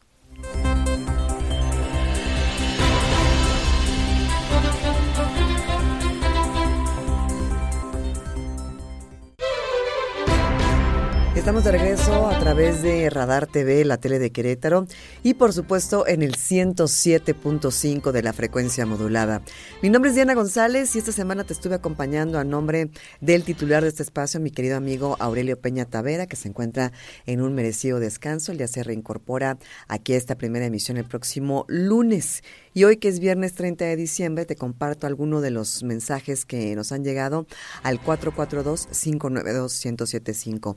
Reprobamos enérgicamente toda agresión a ciudadanos y más a periodistas, nos dice Leo Favela eh, desde Jardines de la Hacienda. Muchas gracias. Gracias, Leo. Muchísimas gracias por sumarte. Y sí, efectivamente, esto derivado de la situación del día de ayer, en donde a nuestro compañero Diego Hernández, parte importante del equipo informativo de Grupo Radar, y a Nadia Bernal y Paulina Rosales fueron eh, víctimas de agresiones por parte de un grupo que estaba resguardando la apertura de la gasolinera El Porvenir allá en Felipe Ángeles. Licenciada Diana González, excelente día. Un favor para reportar un perro muerto. Ay, pobrecito. En Bernardo Quintana, con dirección de la obrera Centro Sur, a 100 metros del puente caído. Ya tiene más de una semana ahí, dice Gabriel Ramírez. Pasamos esta denuncia con mucho gusto. Muchas gracias, pobrecito perruchín. Hola, buenos días. Te reporto calle 51 entre la 4 y la 8 en Lomas de Casablanca, llena de baches hondos. Ya llevo bastante reportando esto y nada de atención. Ojalá y con su ayuda hagan caso. Gracias, señor Gómez. Por supuesto que lo canalizamos a obras públicas del eh, municipio. Buen día. Considerando el daño causado a la red de agua potable del acueducto, solicitar al gobierno, como ya lo expresó la secretaria de Gobierno Guadalupe Murguía, sean, serán castigados de acuerdo a la ley, ya que el daño que han causado a la sociedad es grave. Por otra parte, agradecer a los trabajadores de la CEA, desde los buzos, los ingenieros y personal de campo que repararon, los administrativos, los call center y sobre todo a todos los que dieron la cara, los piperos, muchos de ellos fueron agredidos verbalmente sin llegar a más. Es de entender que la gente está desesperada es comprensible, mas no justificar. Nunca falta aquel que es hijo, hermano, primo del gobernador, del presidente, que llega gritando creyendo que es el único que necesita agua y demuestra su falta de empatía y de solidaridad con todos. Creo que hoy aprendimos una vez más que el agua es vital y que debemos cuidarla. Agradecido con todas las personas que reciclamos el agua. Tener que comprar pipas privadas, tener que gastar en garrafones. Espero que esto nos enseñe a cuidar el agua, reciclar el agua de la lavadora, etcétera. Aprendemos de la experiencia. Saludos al licenciado Aurelio Peña y mil gracias por su apoyo, señor y a Radar por ser los noticieros con más sentido de comunidad. Eh, atentamente, Víctor Langrave. Muchísimas gracias por su mensaje. Y mire, señor Víctor, la verdad es que mm, suscribo cada una de sus palabras. Sin embargo, eh, ya vimos que después de la contingencia por la pandemia derivado del virus del SARS-CoV-2, que pues nos daba la enfermedad de la COVID-19, pensamos y nos ilusionamos que después de haber vivido eh, esa circunstancia íbamos a ser mejores seres humanos, mejores ciudadanos después de habernos visto en la carestía. Y la realidad es que no fue así. Creo que nos hemos dado cuenta que las crisis solamente nos han demostrado que sacamos a veces hasta lo peor de nosotros mismos, ¿no? Lo vemos ahora con esta reingeniería de 5 de febrero, cuando de repente tenemos que dar el paso a alguien o es el uno a uno o los carriles se reducen y la verdad es que a veces saca más la agresividad. Creo que es una excelente reflexión y ojalá que de verdad esta crisis que vivimos hace y que todavía mucha gente está viviendo derivado de este accidente en el acueducto 2 pues nos haga reflexionar acerca de la importancia y la trascendencia de ser solidarios, respetuosos con los recursos naturales. Gracias, don Víctor. Tengo conversación vía telefónica con la delegada de la Secretaría del Bienestar, eh, mi querida Rocío Peniche. ¿Cómo estás, Rocío? Muy buenos días. Qué gusto platicar contigo. Buenos días, Diana. Qué gusto estar con ustedes, contigo y tu audiencia. Muchísimas gracias por toparnos esta llamada. Y es que recientemente, con eh, si bien no estamos en números rojos y ha crecido paulatinamente el nivel de contagios, mucho más controlados derivado de que mucha gente se ha vacunado contra la COVID-19, hay preguntas acerca de completar algunos esquemas de vacunación, sobre todo en los menores de edad. ¿Hay alguna algún plan eh, para la, para el próximo año de retorno tomar estas campañas de vacunación? Fíjate, Diana, que por lo pronto la, la única programación que tenemos contemplada, considerada, es eh, completar el cuadro para los chiquitos de 5-11, porque con ellos es con el porcentaje más bajito que tuvimos. Entonces, en este sentido, estamos sí planeando tener una reunión Correcaminos. Tú sabes que estas decisiones se toman eh, en el grupo de Correcaminos que eh, está conformado por Sedena, Salud y Bienestar y este y vamos a tener una reunión a inicios de año para poder planear este y programar un, un operativo para poder aplicar estas estas dosis a los niños de 5 11 que te repito son los que más eh, bajitos estuvimos en cuanto a porcentaje. Entonces va a haber esta reunión y ahí se decidirá justo cuándo se iniciará la convocatoria para completar el esquema en este rango de edad. Sí, es, esperamos que podamos abrir un operativo por ahí de mediados de enero para poder este eh, recibir a todos los chiquitos que pudieran haber quedado pendientes. Pero fuera de eso, doctora, no se, no se, eh, eh, no hay eh, la posibilidad de reabrir como se estaba haciendo antes las convocatorias masivas para personas de la tercera edad o adultos que no tienen sus esquemas completos. Eso todavía no está sobre la mesa. Todavía no, Diana, no, no tenemos indicaciones. Este, hasta ahorita estamos, pues en cierta forma, te repito, eh, con unos porcentajes bastante considerables. Sabemos que sí, como quiera, hay personas que nos pudieron haber quedado rezagadas, pero también comentarte que ah, ahora en este periodo de noviembre estuvimos eh, abriendo muchos, varios operativos en donde invitamos a las personas a, a completar sus esquemas. Y bueno, pues la, la respuesta fue muy pequeñita, realmente mm, este la gente, bueno, pues ya los quienes no se han vacunado, entendemos que es porque no han, han, decidido no vacunarse, ¿no? Entonces, eh, por lo pronto estamos en, en, esa, en esa decisión de abrir, en efecto, para cinco Claro, empezó a bajar entonces la respuesta a, estas convocatorias. Y el otro tema que quería platicar con usted, doctora, tiene que ver con eh, el, cambio de las tarjetas del bienestar. Eh, este procedimiento termina el próximo 31 de enero, si tengo bien entendido. Sí, es correcto.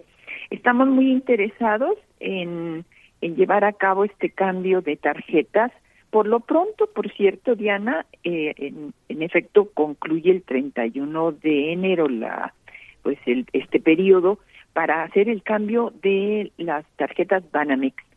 Por lo pronto estamos en esas, en esa, eh, en esas tarjetas, pero vamos a continuar los meses siguientes eh, haciendo los cambios de las demás, de los demás bancos, porque la idea es que todos los programas sociales se depositen en el Banco del Bienestar, en tarjetas del Banco del Bienestar.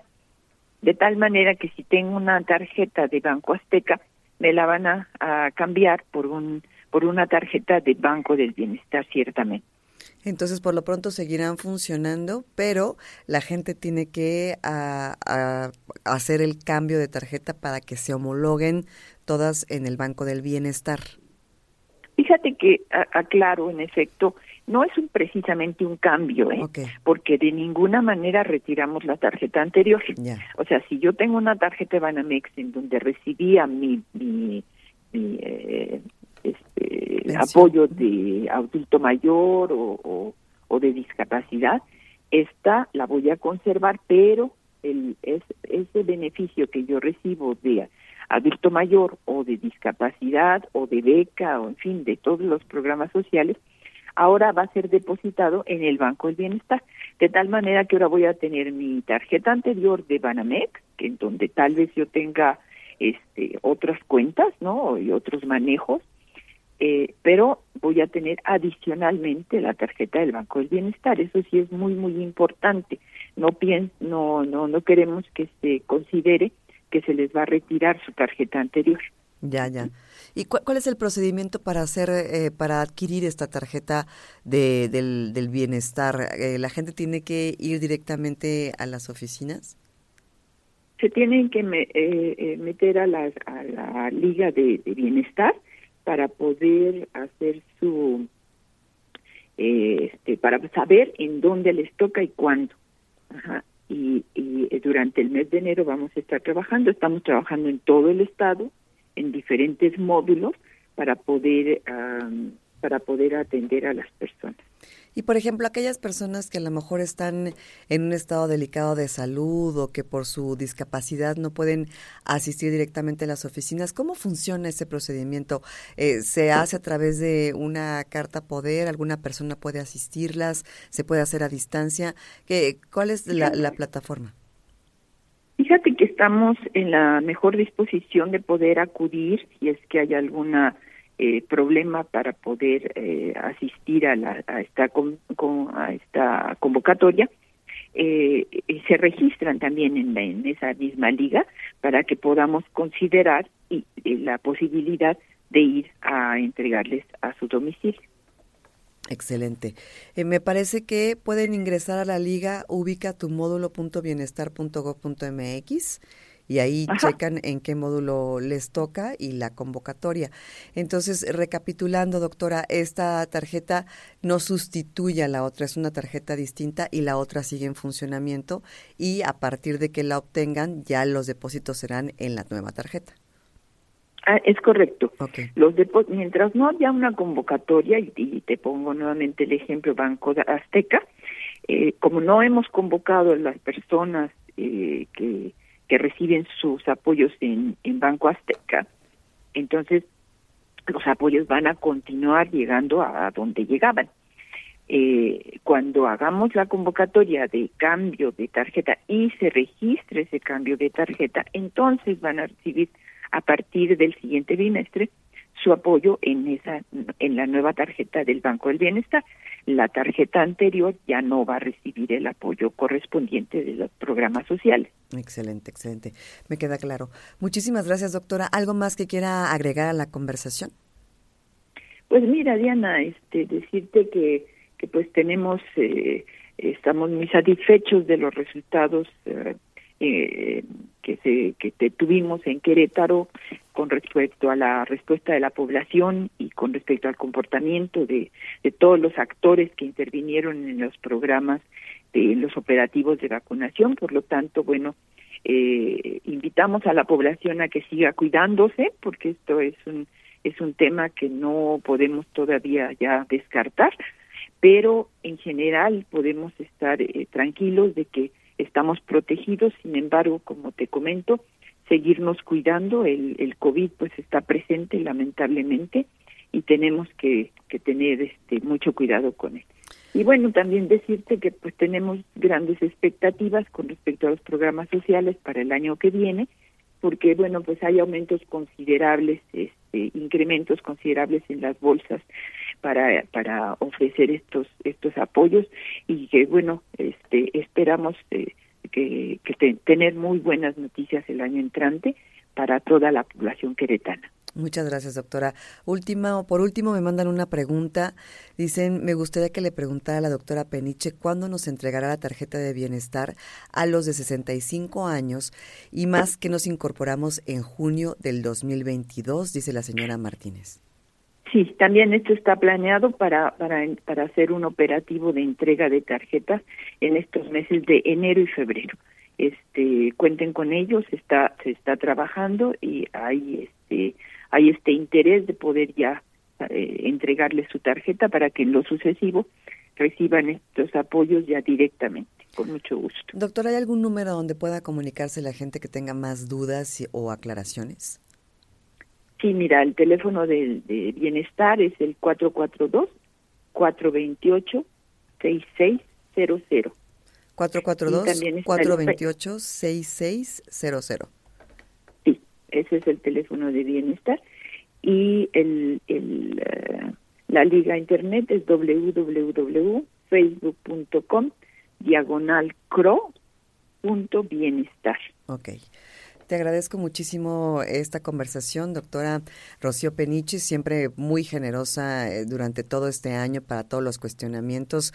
Eh, cuando se puso duro en el tema de las convocatorias y la gente, la verdad es que pues siempre nos has contestado la llamada y eh, te agradezco a ti y a todo tu equipo que siempre están muy pendientes de nosotros. Muchísimas gracias, doctora. Excelente cierre de año.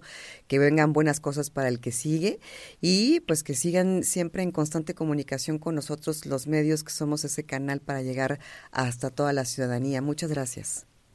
Gracias, Diana. Nuestros mejores deseos para todos ustedes y también reiterando nuestra disposición para estar siempre en comunicación contigo y con tu audiencia.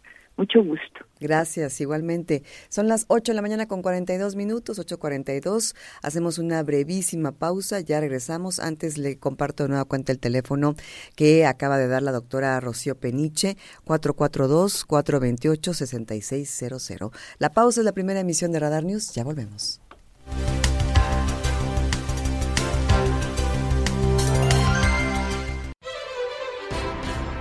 Son las 8 de la mañana con 48 minutos y hace media hora el Vaticano informó que el Papa emérito Benedicto XVI pudo descansar bien la pasada noche. Ayer por la tarde participó inclusive en la celebración de la misa, pero en su habitación el Vaticano añadió que actualmente sus condiciones de salud son estacionarias, es decir, se encuentra estable por el momento y hay que recordar que el día miércoles el Papa Francisco pidió que se uniera el pueblo de, del mundo en oración por la salud de Joseph Ratzinger, Benedicto XVI.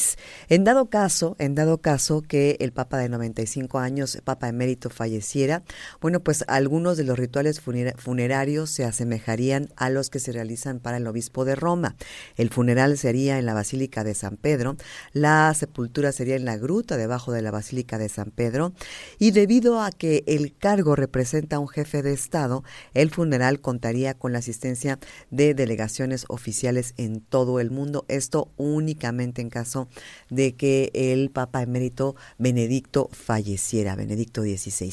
Vamos con los últimos comentarios el día de hoy. Hola, buen día. Solicitamos condonación de pago por dejarnos sin agua ya dos semanas. Se hicieron gastos extras. Gracias, Radar, por siempre estar al día. Yo soy Radar, me acompaña en mi trabajo todos los días. Pati, muchas gracias. Efectivamente, pasaremos tu comentario de esta petición de condonación de pago por dos semanas sin agua. Muy buenos días, Diana. Agradezco mucho a los trabajadores que nos ayudaron con la reparación del acueducto. Hicieron un trabajo muy importante para la sociedad queretana. Qué bueno reconocerlos. Tienes absolutamente toda la razón. Siempre olvidamos a la gente que está ahí noche y día, eh, realmente enfrentándose al trabajo, a la talacha, ahí en la trinchera. Eh, dice, saludos y gracias infinitas, Manuel Salinas. Muchas gracias, Manuel. Buen día, Diana. A mí quedaron de darme mi tarjeta del bienestar nueva en agosto. Hice mi trámite en tiempo y forma, cumplí los 65 en mayo y no me han dado nada. Primero porque no había chips y ahora desconozco el motivo. He hablado de lo último que me dijeron es que llamara en enero porque saldrían de vacaciones. Justo dijo la doctora que esa convocatoria empezará por ahí del mes de febrero, a finales de enero, febrero. Entonces hay que estar pendientes en la página de Facebook de la Secretaría del Bienestar porque eh, va a ser hasta ese momento que van a empezar a entregar las tarjetas que se tramitaron justo en junio y agosto de este año. Hola, reporta un poste de madera a punto de caer. Si no me equivoco, es de Telmex. Se encuentra en Raimundo Enríquez número 12, en la colonia Casablanca. Agradecería de su apoyo, dice la señora Hernández. Sí, nos manda una fotografía y está detenido con unas cintas, pero está a punto de caer. El señalamiento ha sido realizado por los vecinos debido a su peligrosidad. Repito, la dirección es Raimundo Enríquez número 12 en la colonia Casablanca y con mucho gusto lo canalizamos a las autoridades correspondientes. Son las 8.51, vamos con el resumen final de esta primera emisión.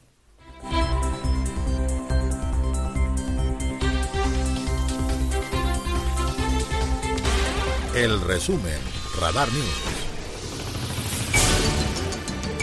Pues el presidente de la República, Andrés Manuel López Obrador, está que no cabe de emoción. Primero por presupirnos su aprobación mundial, en segundo lugar, y ahora porque el primer ministro canadiense Justin Trudeau para visitar nuestro país ahora en la cumbre que se realizará el próximo 10 de enero, sí va a llegar al aeropuerto Felipe Ángeles. Así lo dijo gozoso el presidente de la República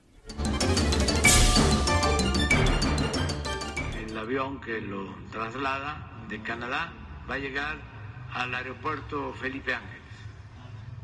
Ya eh, cómo lo van a trasladar hacia eh, la ciudad, hacia el palacio, el programa, ya este, no sabemos, o sea, eso lo están viendo los eh, de logística de Canadá. En el caso de Estados Unidos, lo mismo, ellos estaban viendo si este, aterrizaba el avión del presidente Biden en el aeropuerto de la ciudad o en el Felipe Ángeles. Nosotros les pedimos que fuese en el Felipe Ángeles. Y para sumarle más alegría a eh, el presidente Andrés Manuel López Obrador, bueno, pues habló acerca de eh, la variación de nuestra moneda con respecto al dólar. Eh, dice que nuestra moneda, y efectivamente ayer lo confirmaron fuentes financieras, es la mejor apreciada con respecto al dólar. Así lo dijo el presidente. Es la variación del tipo de cambio cómo está el peso con relación al dólar. Esto es excepcional, único. No se veía en 50 años. En los últimos tiempos, el franco suizo nada más está arriba, pero la segunda moneda más apreciada con relación al dólar es el peso. Ahora hay que hacer aquí un pequeño paréntesis. Este, este nivel que tiene el peso tiene mucho que ver. Es un sentimiento agridulce por la cantidad de remesas que llegan de nuestros paisanos que habitan en los Estados Unidos. Entonces, tiene mucho que ver con eso y, por supuesto, con la inversión extranjera directa. En más información, el presidente Andrés Manuel López Obrador dijo que a partir del primero de enero el salario mínimo será de 207.4 pesos, un aumento del 90% del poder adquisitivo con respecto al año 2018. Así lo dijo el presidente.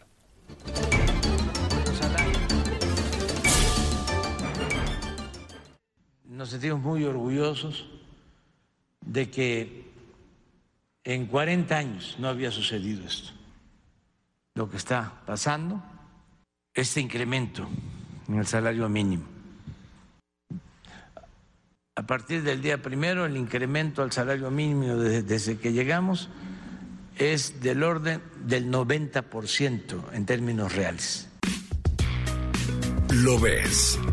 Radar TV, Canal 71, la tele de Querétaro. Lo escuchas.